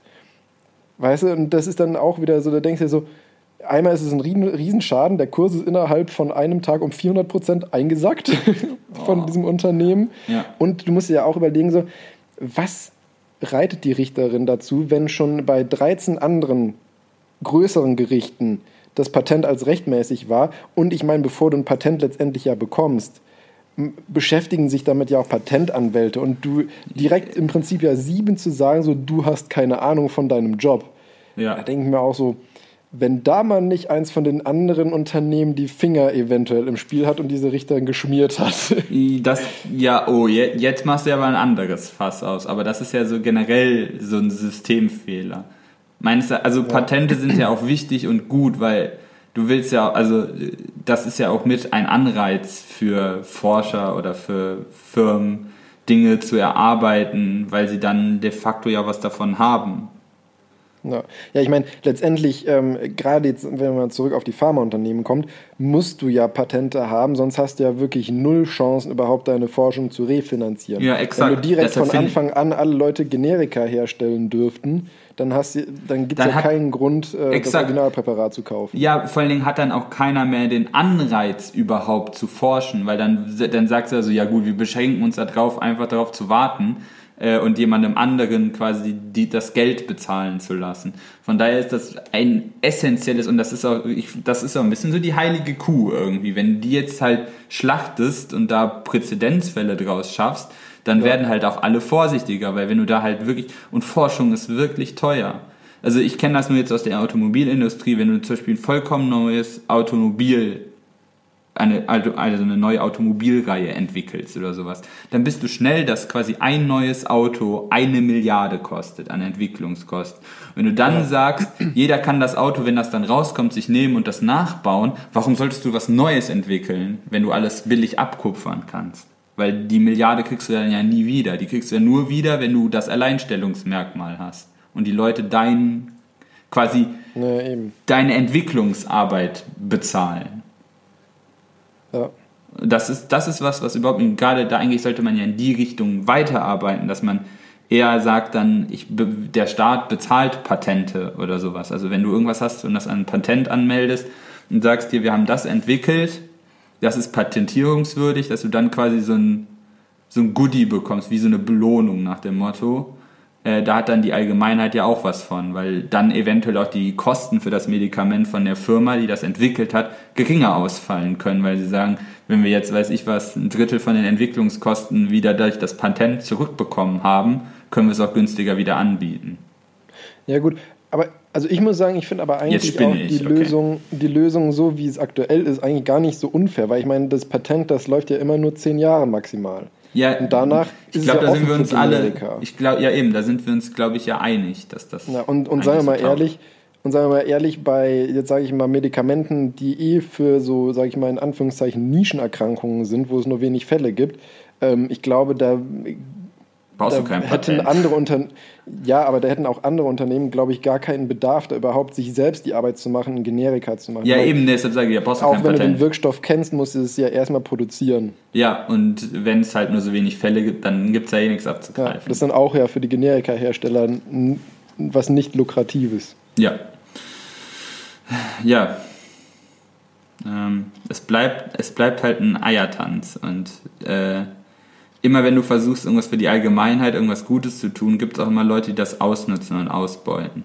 Wie jetzt auch mit den Soforthilfen für die Einzelhändler ja. oder sowas. Ja, irgendwer, da, das ist menschlich verankert, da müsstest du das böse Menschen erst aus, ne, äh, ausmerzen. Wir müssen halt nur sehen, was ist, uns, was ist uns wichtiger, ein, ein, ein safes System, was keiner ausbeuten kann oder wollen wir halt ein bisschen den äh, sozialeren Weg gehen und sagen, wir wollen lieber diesen den geringen Fällen helfen und äh, quasi öffnen das System ein bisschen weiter, äh, machen uns dann aber auch angreifbar für Schindluder. Letztendlich wirst du über das eine oder das andere nicht rumkommen. Ja, ist immer ein, ein schwieriger Trade-off letztendlich. Ja. Das sieht man, also gerade US-Gesetzgebung sieht man da ja sehr gut. Ne? Ja. Du kannst es halt für alle ein bisschen angenehmer machen und dann kriegst du so Klagen wie, äh, da stand nicht drauf, dass ich die Katze nicht in die Mikrowelle stecken soll. Oder du musst dich halt gegen alles absichern, aber dann traust du auch grundsätzlich keinem und äh, pustest lieber erstmal alle von deinem Vorgarten runter. Ja, ja ich meine, US-Rechtsprechung äh, ist ja eh noch was Besonderes, weil gerade bei solchen Fällen ist es ja eigentlich, wenn man es jetzt äh, ganz plakativ sagen will, letztendlich ist das Gesetz scheißegal, solange du die Geschworenen überzeugt bekommst. Ja, aber dann weiß man auch nicht, ob das ein, vielleicht ein Fehler ist. Oder halt, dann, den könnte man dann wieder sagen, dass da, kann, da zählt dann ein bisschen wieder die menschliche Komponente. Bei uns geht das nur, wenn das so im Gesetzbuch steht, dann ist das so. Aber das führt auch dazu, dass du meist manche Urteile hast, die schwer nachvollziehbar sind, so aus dem menschlichen Aspekt. Ja, absolut. Und mit dem Geschworenengericht ist das vielleicht ein bisschen anders, weil du da quasi immer die menschliche Komponente mit drin hast, die das halt nochmal neu bewerten können. Ob du das jetzt besser oder schlechter findest, ist ja jetzt wieder eine vollkommen andere Diskussion. Ja. Aber es gibt halt Kritikpunkte an beidem du wirst es nie lösen können. Ich wollte gerade sagen, das in, in den seltensten Fällen, eigentlich lässt sich das ja auf fast alles anwenden. In den seltensten Fällen gibt es die perfekte Patentlösung, wo. Patentlösung. genau. Wo, wo alle mit zufrieden sind oder was für alle ja. Seiten du musst nur halt, gut und fair ist. Da sind wir wieder auch bei dem Thema mit dem äh, Kriterienkatalog für die autonomen Autos, ne, mit dem Moralkatalog. Ja. Du musst dich als Gesellschaft auf einen Katalog mit moralischen Vorstellungen oder Werten einigen und anhand dessen dich ausrichten. Alles wirst du nie bekommen. Amen. Amen. ist ein bisschen deprimierend eigentlich. So, das ist ja, was heißt deprimierend? Das ist, es ist was, worüber man einfach, finde ich, mal diskutieren muss und sprechen muss. Aber ich meine, wie gesagt, die perfekte Lösung dafür ist, glaube ich, mystisch zu versuchen, das hinzukriegen. Ja. Da wären wir wieder bei der Werteunion. Ach, geh weg. Ja. Die weiß ja nicht, wo die ihre Werte her haben. Aber ja, das ist dann wäre wieder dann die Diskussion, wo kriegst du die her? Kommen wir lieber zu einem quantenverschenkten Schlüsselbund. Das klingt besser. Da, da bist du richtig ehrlich drauf. Ne? Ja. Das klingt spannend. Das klingt spannend. Ja, ich, ich, ich hoffe, ich, äh, ich enttäusche dich jetzt nicht. Ähm, ich hoffe auch. Ich habe nämlich äh, bei im, im Mechanical Engineer äh, vom Auflage vom 3. April 2020 habe ich einen Artikel gefunden, der, der hieß äh, Entangled Photons Boost for Uncrackable Quantum Keys. Und dachte mir so, uh, da steht Quanten verschränkt. und das kennen wir auch immer, immer wenn es mit Quanten zu tun hat, dann wird es fancy. Äh, und da habe ich mir das kurz mal durchgelesen. Äh, und dieser Artikel hat für mich aber andere Fragen getriggert, wie ich das ja schon gesagt hatte. Und die wollte ich hier mal, äh, die auch mal stellen. Äh, und da gab es halt eine, eine, eine Forschergruppe von der University of Glasgow, äh, nämlich an der James Watt School of Energy, Energy, Engineering. Und da war ein Forscherteam, das geführt wurde von Matteo Clerici. Clerici. Weiß ich was, wie der Mann heißt. Aber der, äh, und der, also das Team war multinational, also es war nicht nur an dieser äh, James Watt School, sondern es waren auch Forscher aus äh, Japan und aus Deutschland dabei. Äh, und die haben sich da mal angeschaut, wie man eventuell Passwörter mit Hilfe mit, von, mit Lichtquanten quasi verschlüsseln könnte. Ähm, okay. Bevor ich da zu sehr ins Detail gehe, machen wir mal erstmal diesen, hole ich mal aus, mache den Bogen zu, warum wollen wir irgendwas verschlüsseln? Was hat das mit dieser Kryptograf Kryptographie überhaupt zu tun und wo kommt und das eigentlich böse her? böse Leute nicht unsere guten Daten klauen. Ja, aber das ist, Kryptographie gibt es ja schon viel länger. Nämlich das, also es hat ja schon vor tausenden von Jahren angefangen, wie wir bei den alten Ägyptern sind. ähm, so älteste äh, Chiffren, die wir da gefunden haben, oder die, die wahrscheinlich jeder kennt, ist zum Beispiel die Cäsarscheibe. Das ist, glaube ich, jedem so ungefähr ein mhm. Begriff. Mhm. Das waren so die einfach ersten Algorithmen quasi zum Verschlüsseln, die, die, die so dokumentiert sind. Ähm, und zwar, ich weiß nicht, kennst du die? Weißt du, wie das aussieht?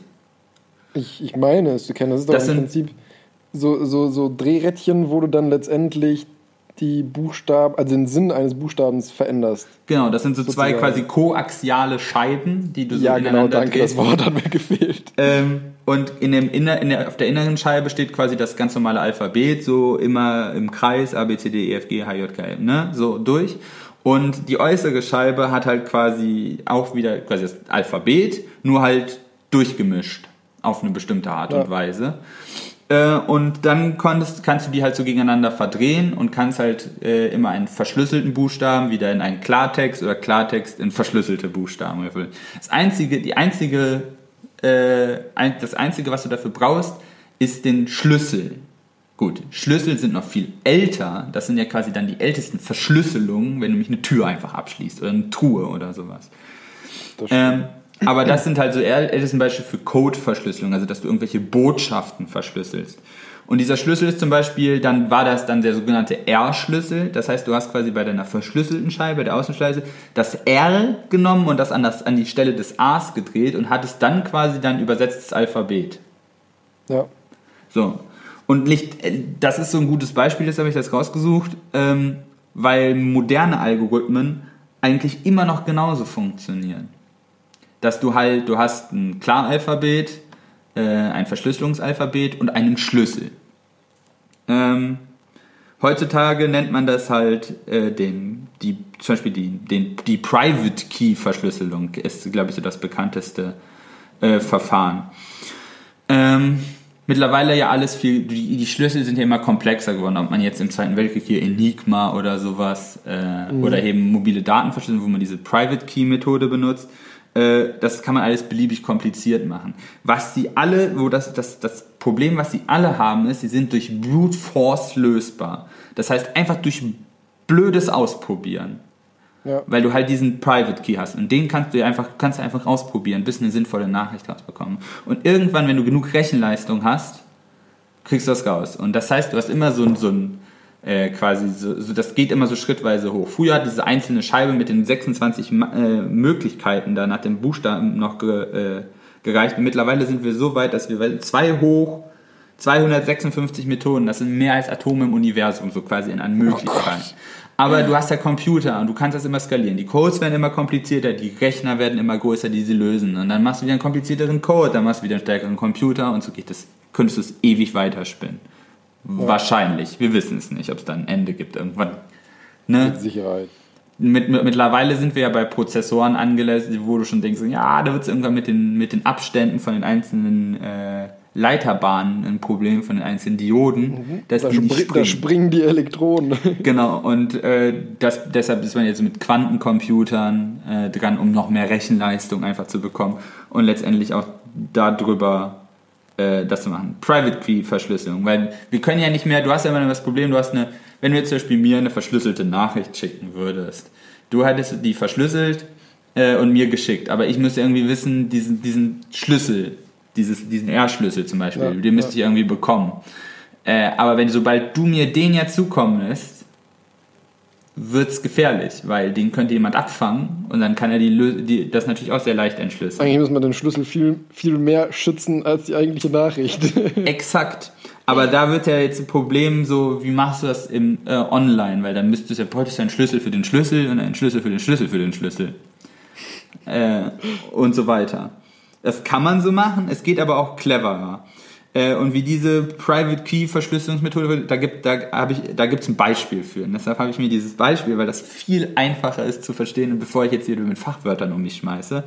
Äh, nämlich, du musst dir irgendwie ein, ein Hochhaus vorstellen und dann gibt's ja immer so unten so Batterien von Briefkästen.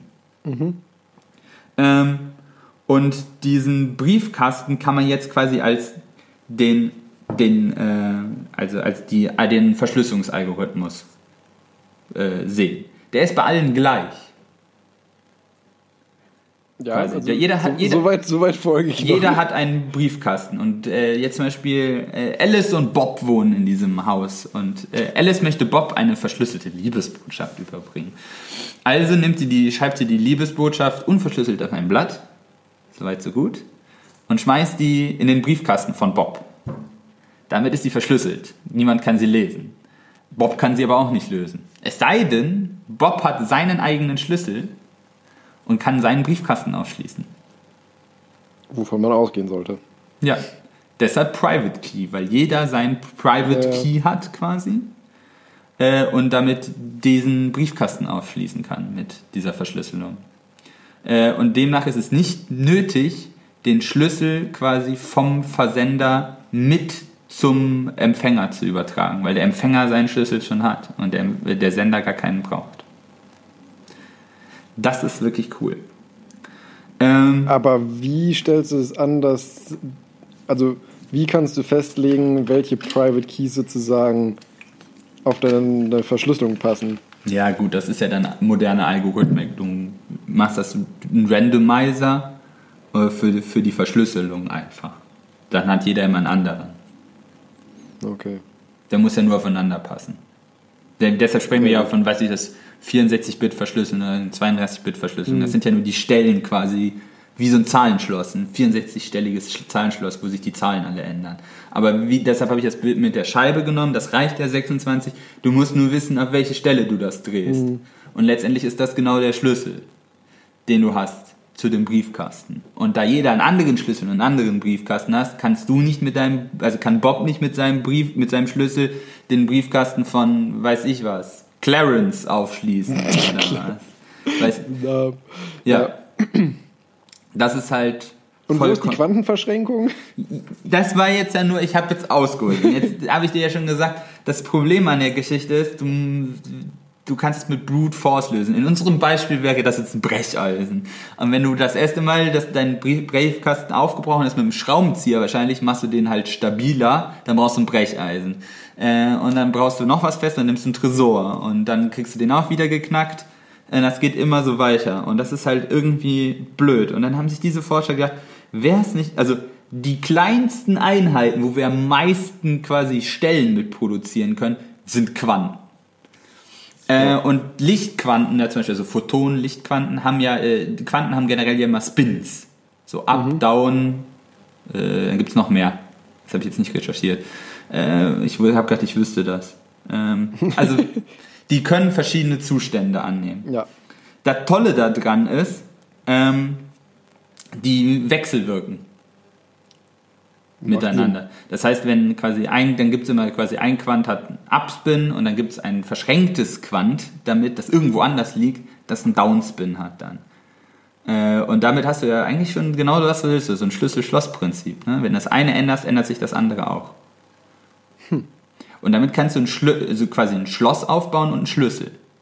Quasi, dass du den Schlüssel dann einstellst, nämlich, weiß ich was. Wenn wir jetzt nur fahren, wir machen es einfach halber, du hast einen K- Quantenschlüssel mit Up- und Down-Spins. Und machst so Up, Up, Down, Up, Up, Down. Und die verschränkten Quanten richten sich dementsprechend aus. Und die Nachricht wird lösbar, weil du willst ja nur mal Datenpunkte, Einsen und Nullen zum Beispiel übertragen. Das Coole an den Quanten ist, da sie halt mehr States haben als nur, also nur zwei, äh, bist du nicht mehr auf Binärsysteme Ja. verbunden, sondern du kannst halt mehrdimensionale Codes oder Nachrichten übertragen. Deshalb funktionieren ja auch Lichtwellenleiter so toll. Spannend. Ähm, das Problem an der Geschichte ist, was jetzt an dieser Forschung so toll ist, äh, Lichtquanten werden auch von Hintergrundstrahlung beeinflusst, also verändert. Und die ist überall. Und dann würde ja quasi sich dein Code verändern, während er sich nicht verändern darf. Also deine Nachricht würde sich verändern. Das ist blöd. Das ist blöd, richtig. Das macht das Ganze ein bisschen. Das ist auch übrigens ein Problem bei Quantencomputern. Dass du noch ausschließen musst, dass sich, also wenn die Quanten wären ja die Bits, äh, also jetzt momentan Diodenpositionen ein und aus, 1 und 0, und da sind das halt bei Quantencomputern die, die Spins. Äh, aber du hast halt noch nicht sichergestellt, dass die Dinger sich nicht spontan von alleine ändern. Was blöd ist. Das So. ist wirklich schwierig. Und die haben jetzt halt in der Forschung äh, einen Wellenlängenbereich dieser Photonen äh, herausgefunden, also in denen sie die anregen können, indem diese Spontanumkehr durch die Hintergrundstrahlung möglichst gering ist. Also viel, viel geringer als in anderen Bandbreiten. So dass das tatsächlich möglich ist. In sehr kleinem Maßstab, mit sehr hohem Aufwand. Aber das fand ich halt also so- untauglich. Ja, die hier die zum Schluss kam raus: Commercial Quantum Key Distribution System will need to operate in cloudy environments and during the day as well as night. also weil das halt, haben sie aber schön gesagt. weil das, äh, das habe ich nicht gesagt, das hat dieser äh, hier der Ja, ich Dr. gesagt, das haben Matti- die ja schon aber schön gesagt. gesagt. Ja. ja, damit halt die Hintergrundstrahlung möglichst abgeschirmt ist, was das Ganze ein bisschen unpraktikabel macht. Du könntest es halt zum Beispiel bei äh, Kommunikationssatelliten im All verwenden, dann hättest du schon mal weniger. Hm. Dann könntest du es irgendwie abschirmen, besser. Weniger. Ja, das stimmt. Da hättest du halt quasi nur die kosmische Hintergrundstrahlung, wenn du es clever einstellst und das Ding nicht vor die Sonne parkst oder so. Aber du kannst den ja rotationsgekoppelt irgendwie in, hinter der Erde verstecken oder so. Ja. Ähm, aber was jetzt das eigentliche Diskussionsthema da dran war, äh, stell dir mal vor, wir könnten das, würden das jetzt wirklich kommerziell nutzbar machen äh, und du könntest das so mit Quanten wirklich exorbitant verschlüsseln. Und wenn du das mit der kleinsten Einheit verschlüsselt, dann kannst du ja keinen knackbaren, also keinen Computer, also Quantencomputer dann in dem Sinne entwickeln, der stärker ist als der Code. Du brauchst ja immer den größeren Stock, aber mehr als Quanten geht ja nicht. Du kannst den dann immer noch mit Brute Force knacken, aber wenn du den dann alternierend einstellst, dann dauert das halt Eben. über Menschenleben lang und dann nützt dir das nichts mehr. Du musst es ja immer in einer gewissen Zeit knacken. Also gehen wir jetzt davon mal aus, wir haben damit einen unknackbaren Code. Wollen wir das? Nein. Warum nicht? Falls du deinen Schlüssel vergisst.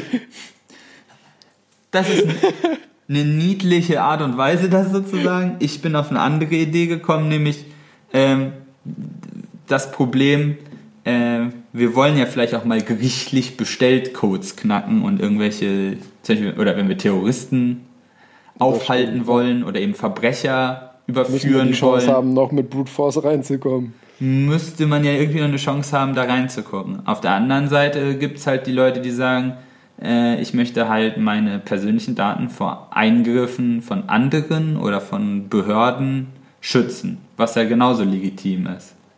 Ja. Also, was tun wir? Unknackbarer Code oder nicht? Wir geben der Regierung einen Generalschlüssel. Kennst du das Buch Diabolos? Oder Diabolo? Oder wie heißt Diabolos? Ich glaube, das ist Diabolos. Nee, kenne ich nicht. Das ist nämlich da, die erzählen nämlich genau so eine Geschichte mit einer, also quasi da gibt's auch, geht's auch um einen unknackbaren Code und eine Backdoor, die da einprogrammiert ist, halt genauso mit einem Sicherheitsschlüssel, dass halt im Notfall, dass du noch reinkommst. Aber dann wäre das Ganze ja ausgehebelt und dann ist es unsicher wieder, weil sobald du eine Hintertür einbaust, ist es quasi als wie, wie offen.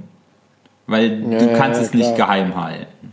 Und das wird da auch recht gut verdeutlicht. Äh, aber wenn man sich halt entscheiden müsste, was würdest du höher priorisieren? Oder würden wir irgendwas priorisieren? Oder worauf läuft es denn da hinaus?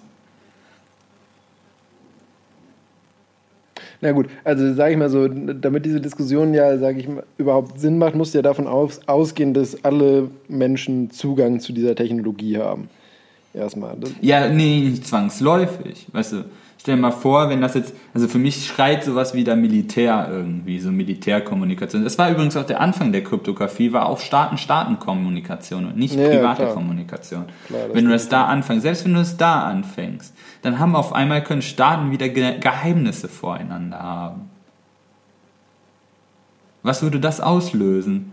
Das wäre ja quasi wieder wie im Kalten Krieg. Keiner kann irgendjemandem vertrauen. Weil ich bin mir ziemlich sicher, dass alle Staaten sich momentan gegenseitig bespitzeln. Ja, natürlich. Damit erhältst du immer ein gewisses Maß an Frieden, weil wenn keiner was vor dem anderen verstecken kann und jeder weiß, was man für ein Schindluder treibt, wenn man welches treibt, aber wenn du dann davon ausgehen könntest, wenn der unknackbar ist, könntest du ja damit, dann könntest du erstmal sämtlichen Schindluder machen und alle anderen müssten auch davon ausgehen, dass du das tust. ja. Das ist ja so Menschen verankert eigentlich. Boah, das ist eine schwierige Frage. Warum ist das eine schwierige Frage? Die, der, das Problem ist eigentlich, dass wir, dass, dass du niemandem absprechen willst, dass er seine eigenen äh, Daten quasi unknackbar verschlüsselt. Ja, eben, jeder hat eigentlich das Recht darauf, äh, sage ich mal, seine privaten Daten äh, geschützt zu haben, sodass ja. kein, dass es eben wirklich private Daten sind. Ja, sind sie Andererseits ja ist der, ist, sobald mehrere Menschen aufeinandertreffen, ist der Mensch kein friedfertiges Wesen mehr. Exakt. Das ist das grundsätzliche Problem. Ich meine, ist ja auch irgendwie in gewisser Weise natürlich, ne? Also, also ich finde, alleine an mir merke ich, die, die, äh, die Idee, zu einem unknackbaren Code zu haben, löst in mir Unbehagen aus. Ja, weil ich meine, wie gesagt, es ist ja absolut natürlich auch, dass Menschen unterschiedlicher Meinung sind und Konflikte ja. haben und Konflikte werden halt so oder so gelöst. Ja. Ich meine, in, wenn man es jetzt auf die Tierwelt überträgt, wenn ein Löwe einen Konflikt mit dem anderen hat, haut er ihm eins rüber, bis er entweder tot ist oder halt sich verpisst. So ähm, funktioniert das beim Menschen auch seit Jahrtausenden. Eben, und das wird auch immer weiterhin so sein. Und wenn alle voreinander sozusagen Geheimnisse haben, dann geht das nicht lange gut, glaube ich. Dann haben wir innerhalb kürzester Zeit Krieg. Das befürchte und das, ich Und das, das Schlimme daran ist ja eigentlich nochmal, dass wir Krieg haben, wo wir noch nicht mal wissen, warum wir ihn eigentlich führen. Ja, das Im ist, Zweifelsfall. Also im besten Fall ist das wie so ein kalter Krieg. Wer beäugt sich kritisch und weiß halt nicht, was der andere im Schilde führt. Aber wie wir das auch da schon gesehen haben, führt das manchmal zu sehr brenzligen Situationen. Ja, ja, und ich meine, die Sache ist ja auch, sagen wir mal, warum auch immer, Nation A nimmt an, Nation B plant einen Angriff ja. auf Nation A. Ja wenn Nation A sagt, Nation B sagt, äh, du willst mich angreifen und Nation B sagt, nö, kann es ja durchaus sein, dass sie die Wahrheit sagen, aber du kannst es, also sie können es schlecht beweisen, weil die ja immer noch ihre Verschlüsselung haben, wo keiner letztendlich durchkommt. Ja. Es kann letztendlich niemand prüfen, was jetzt wirklich die Wahrheit ist. Ja. Als Außenstehender. Deshalb sage ich, wollen wir diese Büchse der Pandora wirklich öffnen? Oder halt auch nicht in dem Sinne? Ja, die Büchse der Pandora sollte man ja eh nie öffnen. Ja, das wäre das falsche Bild. Ja, ja, ich weiß.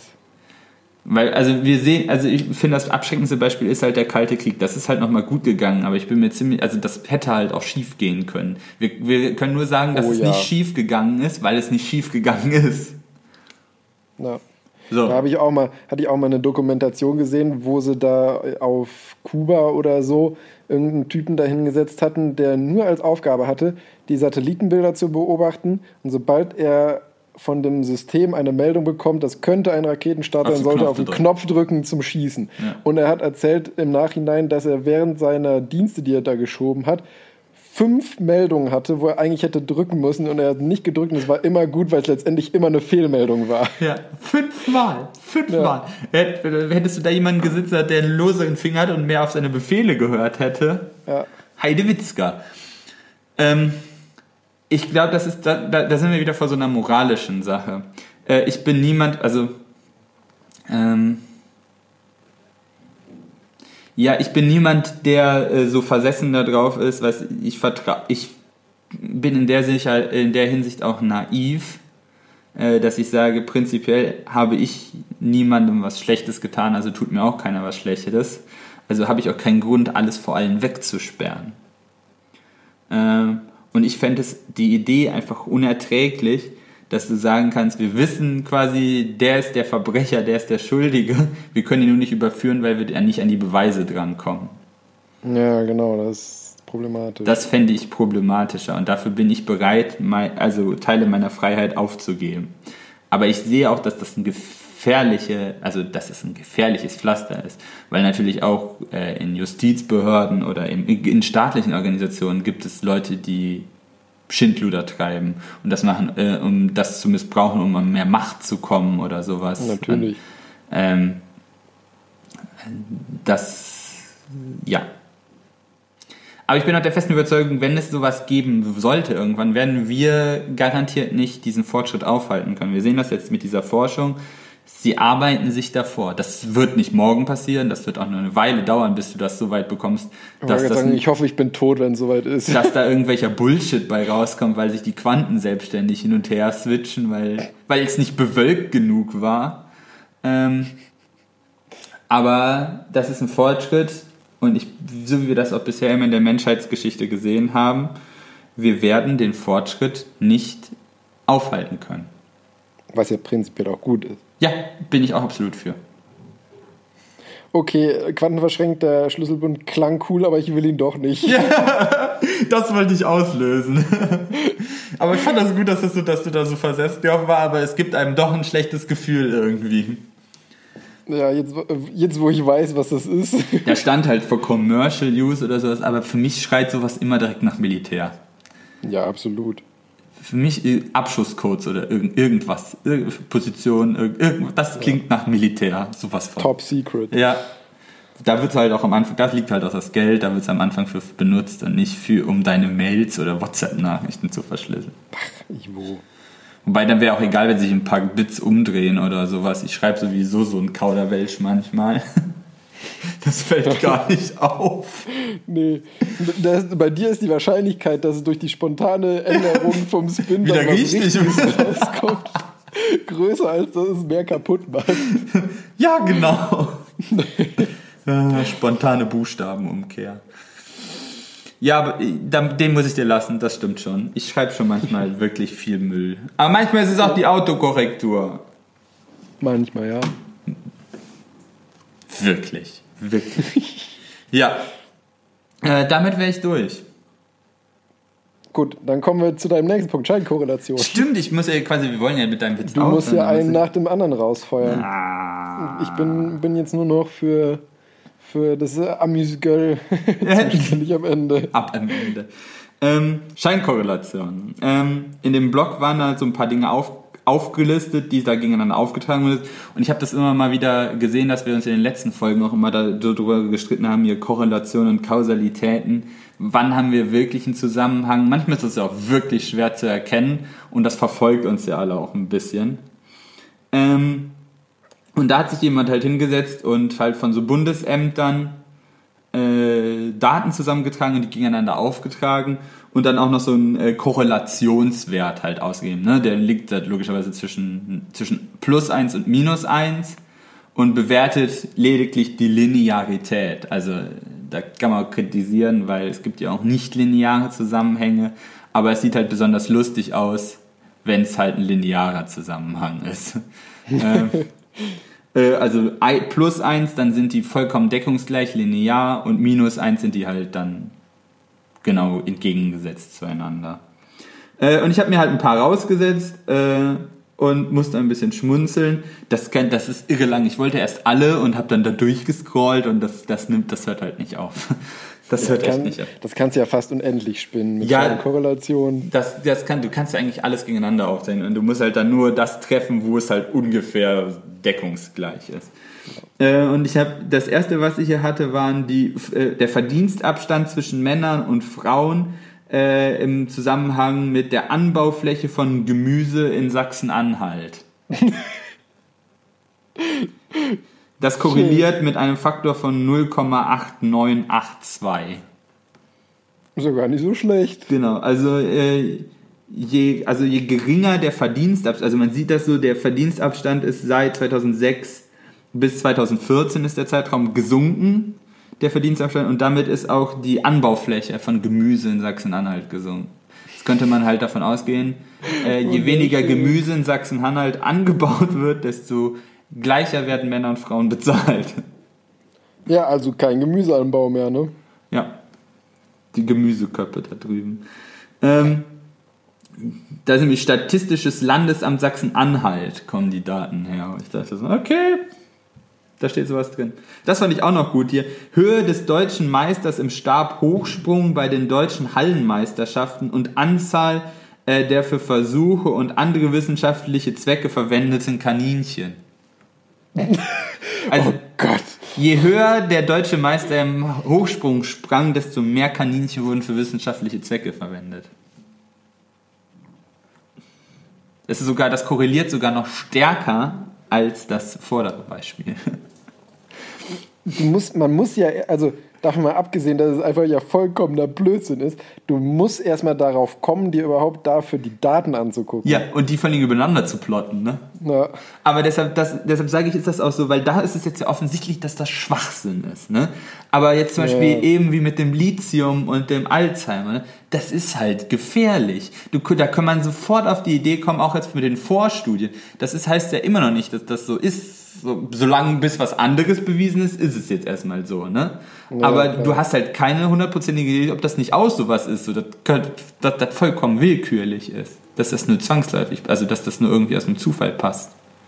Weil jetzt haben die sich auch mal ange... Ja, es gibt da... Die gibt ja- Wahrscheinlichkeit ist bei dem einen höher Das Problem, ist, das Problem ist sowas immer, wenn du nur eine Studie hast. Wenn du jetzt mehrere Studien hast mit im Prinzip ähnlichem oder identischen Versuchsaufbau, dann kannst du ja schon eher davon ausgehen, dass es wirklich eine Korrelation hat. Ja, ja, das, das, das ist auch richtig. Aber hat sich jemand mal das Gleiche über, weiß ich was, die Konzentration von Quecksilber angeguckt oder so? Vielleicht passt das ja noch besser. Ja, das stimmt. Ja. Äh, ich habe noch, ich hab noch ein Beispiel hier. Äh, Ordensverleihung durch das Bundespräsidialamt und Anzahl für Versuche an Wissen äh, und andere wissenschaftliche Zwecke von verwendeten Hamstern. Warum Hamster? Weil Ja, die Zahl gerade da war mit den Hamstern. Äh, aber das ist fast eins. super. Also, äh, je, aber da, da sieht man tatsächlich, dass das fällt sogar über die Zeit. Also, äh, es werden weniger Hamster verwendet und weniger Orden verteilt. Ähm, Mensch, dieser Hamster. hier noch was für, für, für Essensliebhaber: Anzahl der McDonalds-Standorte und Patienten in Krankenhäuser. Okay, wobei ich darum wiederum sagen muss, das ist ja auch immer ein bisschen eine Sache mit Angebot und Nachfrage, ne? Ich meine, gut, ich meine, das, darüber habe ich jetzt keine Studie gemacht und ich weiß auch nicht, ob es offizielle gibt, aber es ist ja naheliegend, sage ich mal, dass, also, beziehungsweise ist ja Fakt, dass die Bevölkerung immer dicker wird. Ja. Das bedeutet, dass wahrscheinlich auch der Anteil an Personen, die regelmäßig bei McDonalds konsumieren, auch sozusagen mitsteigt. Uiuiui. Dadurch ist eine erhöhte Nachfrage an McDonalds sozusagen gibt, gibt es mehr äh, Filialen und dickere Leute ist auch nachgewiesen, haben häufiger Krankheiten und dadurch eine höhere Hospitalisierungsrate. Das wiederum, finde ich, macht Sinn. Oh Mann, aber da Ich mein, merkst du, die- wie gefährlich das ist. Ja, also ich, wie gesagt, es, ist, äh, es stimmt schon, dass es bei Scheinkorrelation dabei ist, aber ich finde, da kann man sich am ehesten von den Beispielen, die du jetzt genannt hast, noch eine Kausalität herleiten. Äh, tatsächlich ist das auch äh, das Beispiel, wo die Korrelationszahl am nächsten an 1 dran ist. Von den Beispielen, die ich rausgesucht habe. Siehst du? Mein Gott, jetzt haben wir sogar noch was aufgedeckt. Der investigative Podcast hier. Genau. McDonalds macht Menschen krank. Ah, das ist gar nicht so neu. äh, noch ein letztes Beispiel habe ich. Äh, Vorzüge aus Deutschland nach Australien und Ozeanien und Patentanmeldungen in Baden-Württemberg. Super. Das korreliert offensichtlich. Auch recht stark eigentlich sogar. Lässt sich ein Trend ab. äh, Also es wandern mehr Leute aus und es gibt mehr Patente in Baden-Württemberg. Sowas Das aber. be ja, ja. Aber ja, wir sollten uns alle sensibilisieren. Ich bin heute habe ich sehr, Oh ja. sehr auf den erhobenen Zeigefinger. Ich merke das schon. Das ist wahrscheinlich nicht gut. Ich will nicht der ist böse Onkel. Ich will nicht der böse Onkel sein, der immer, immer sagt, ja, aufpassen. Alle wollen euch verarschen. Na, ist egal. Aber ja, da, die fand ich eigentlich ganz gut. Da gibt es halt Tausende. Das, Ah, die Seite muss ich mir mal angucken. Ich, ich finde so Scheinkorrelation ja super. ja. Also das, ich glaube auch, der wird, ich weiß nicht, ob der immer noch gepflegt wird, aber das ist, ich, du kannst halt so runter. Egal, auch alte. Ja. Ja, Nehme ich alles gerne. soweit so gut. Soweit so gut, soweit so schön. Ja, ähm, ich glaube, dann sind wir am Ende, oder? Ja, sind wir heute gar nicht so lang geworden, ne? Nee, gar nicht so lang. Aber was wir letztes Mal vergessen haben, was haben wir heute gelernt? Oh, stimmt, das, das ist auch immer wieder kritisch. Äh, was habe ich heute gelernt? Äh, ich habe heute gelernt, ähm, dass Lithiumsalze vermutlich, nein, gegen Alzheimer helfen. Also zumindest bei Ratten. Genau, und, und in geringeren Dosen als bisher üblich. Stimmt, genau, der Homöopathie. Das war ja der Homöopathie-Effekt. Ja. Eigentliche Knackpunkt. Was ich hier mitnehme, kannst du mir nicht vorschreiben. okay. Achso, ja, und äh, Pharmaunternehmen sind eigentlich gar nicht so böse.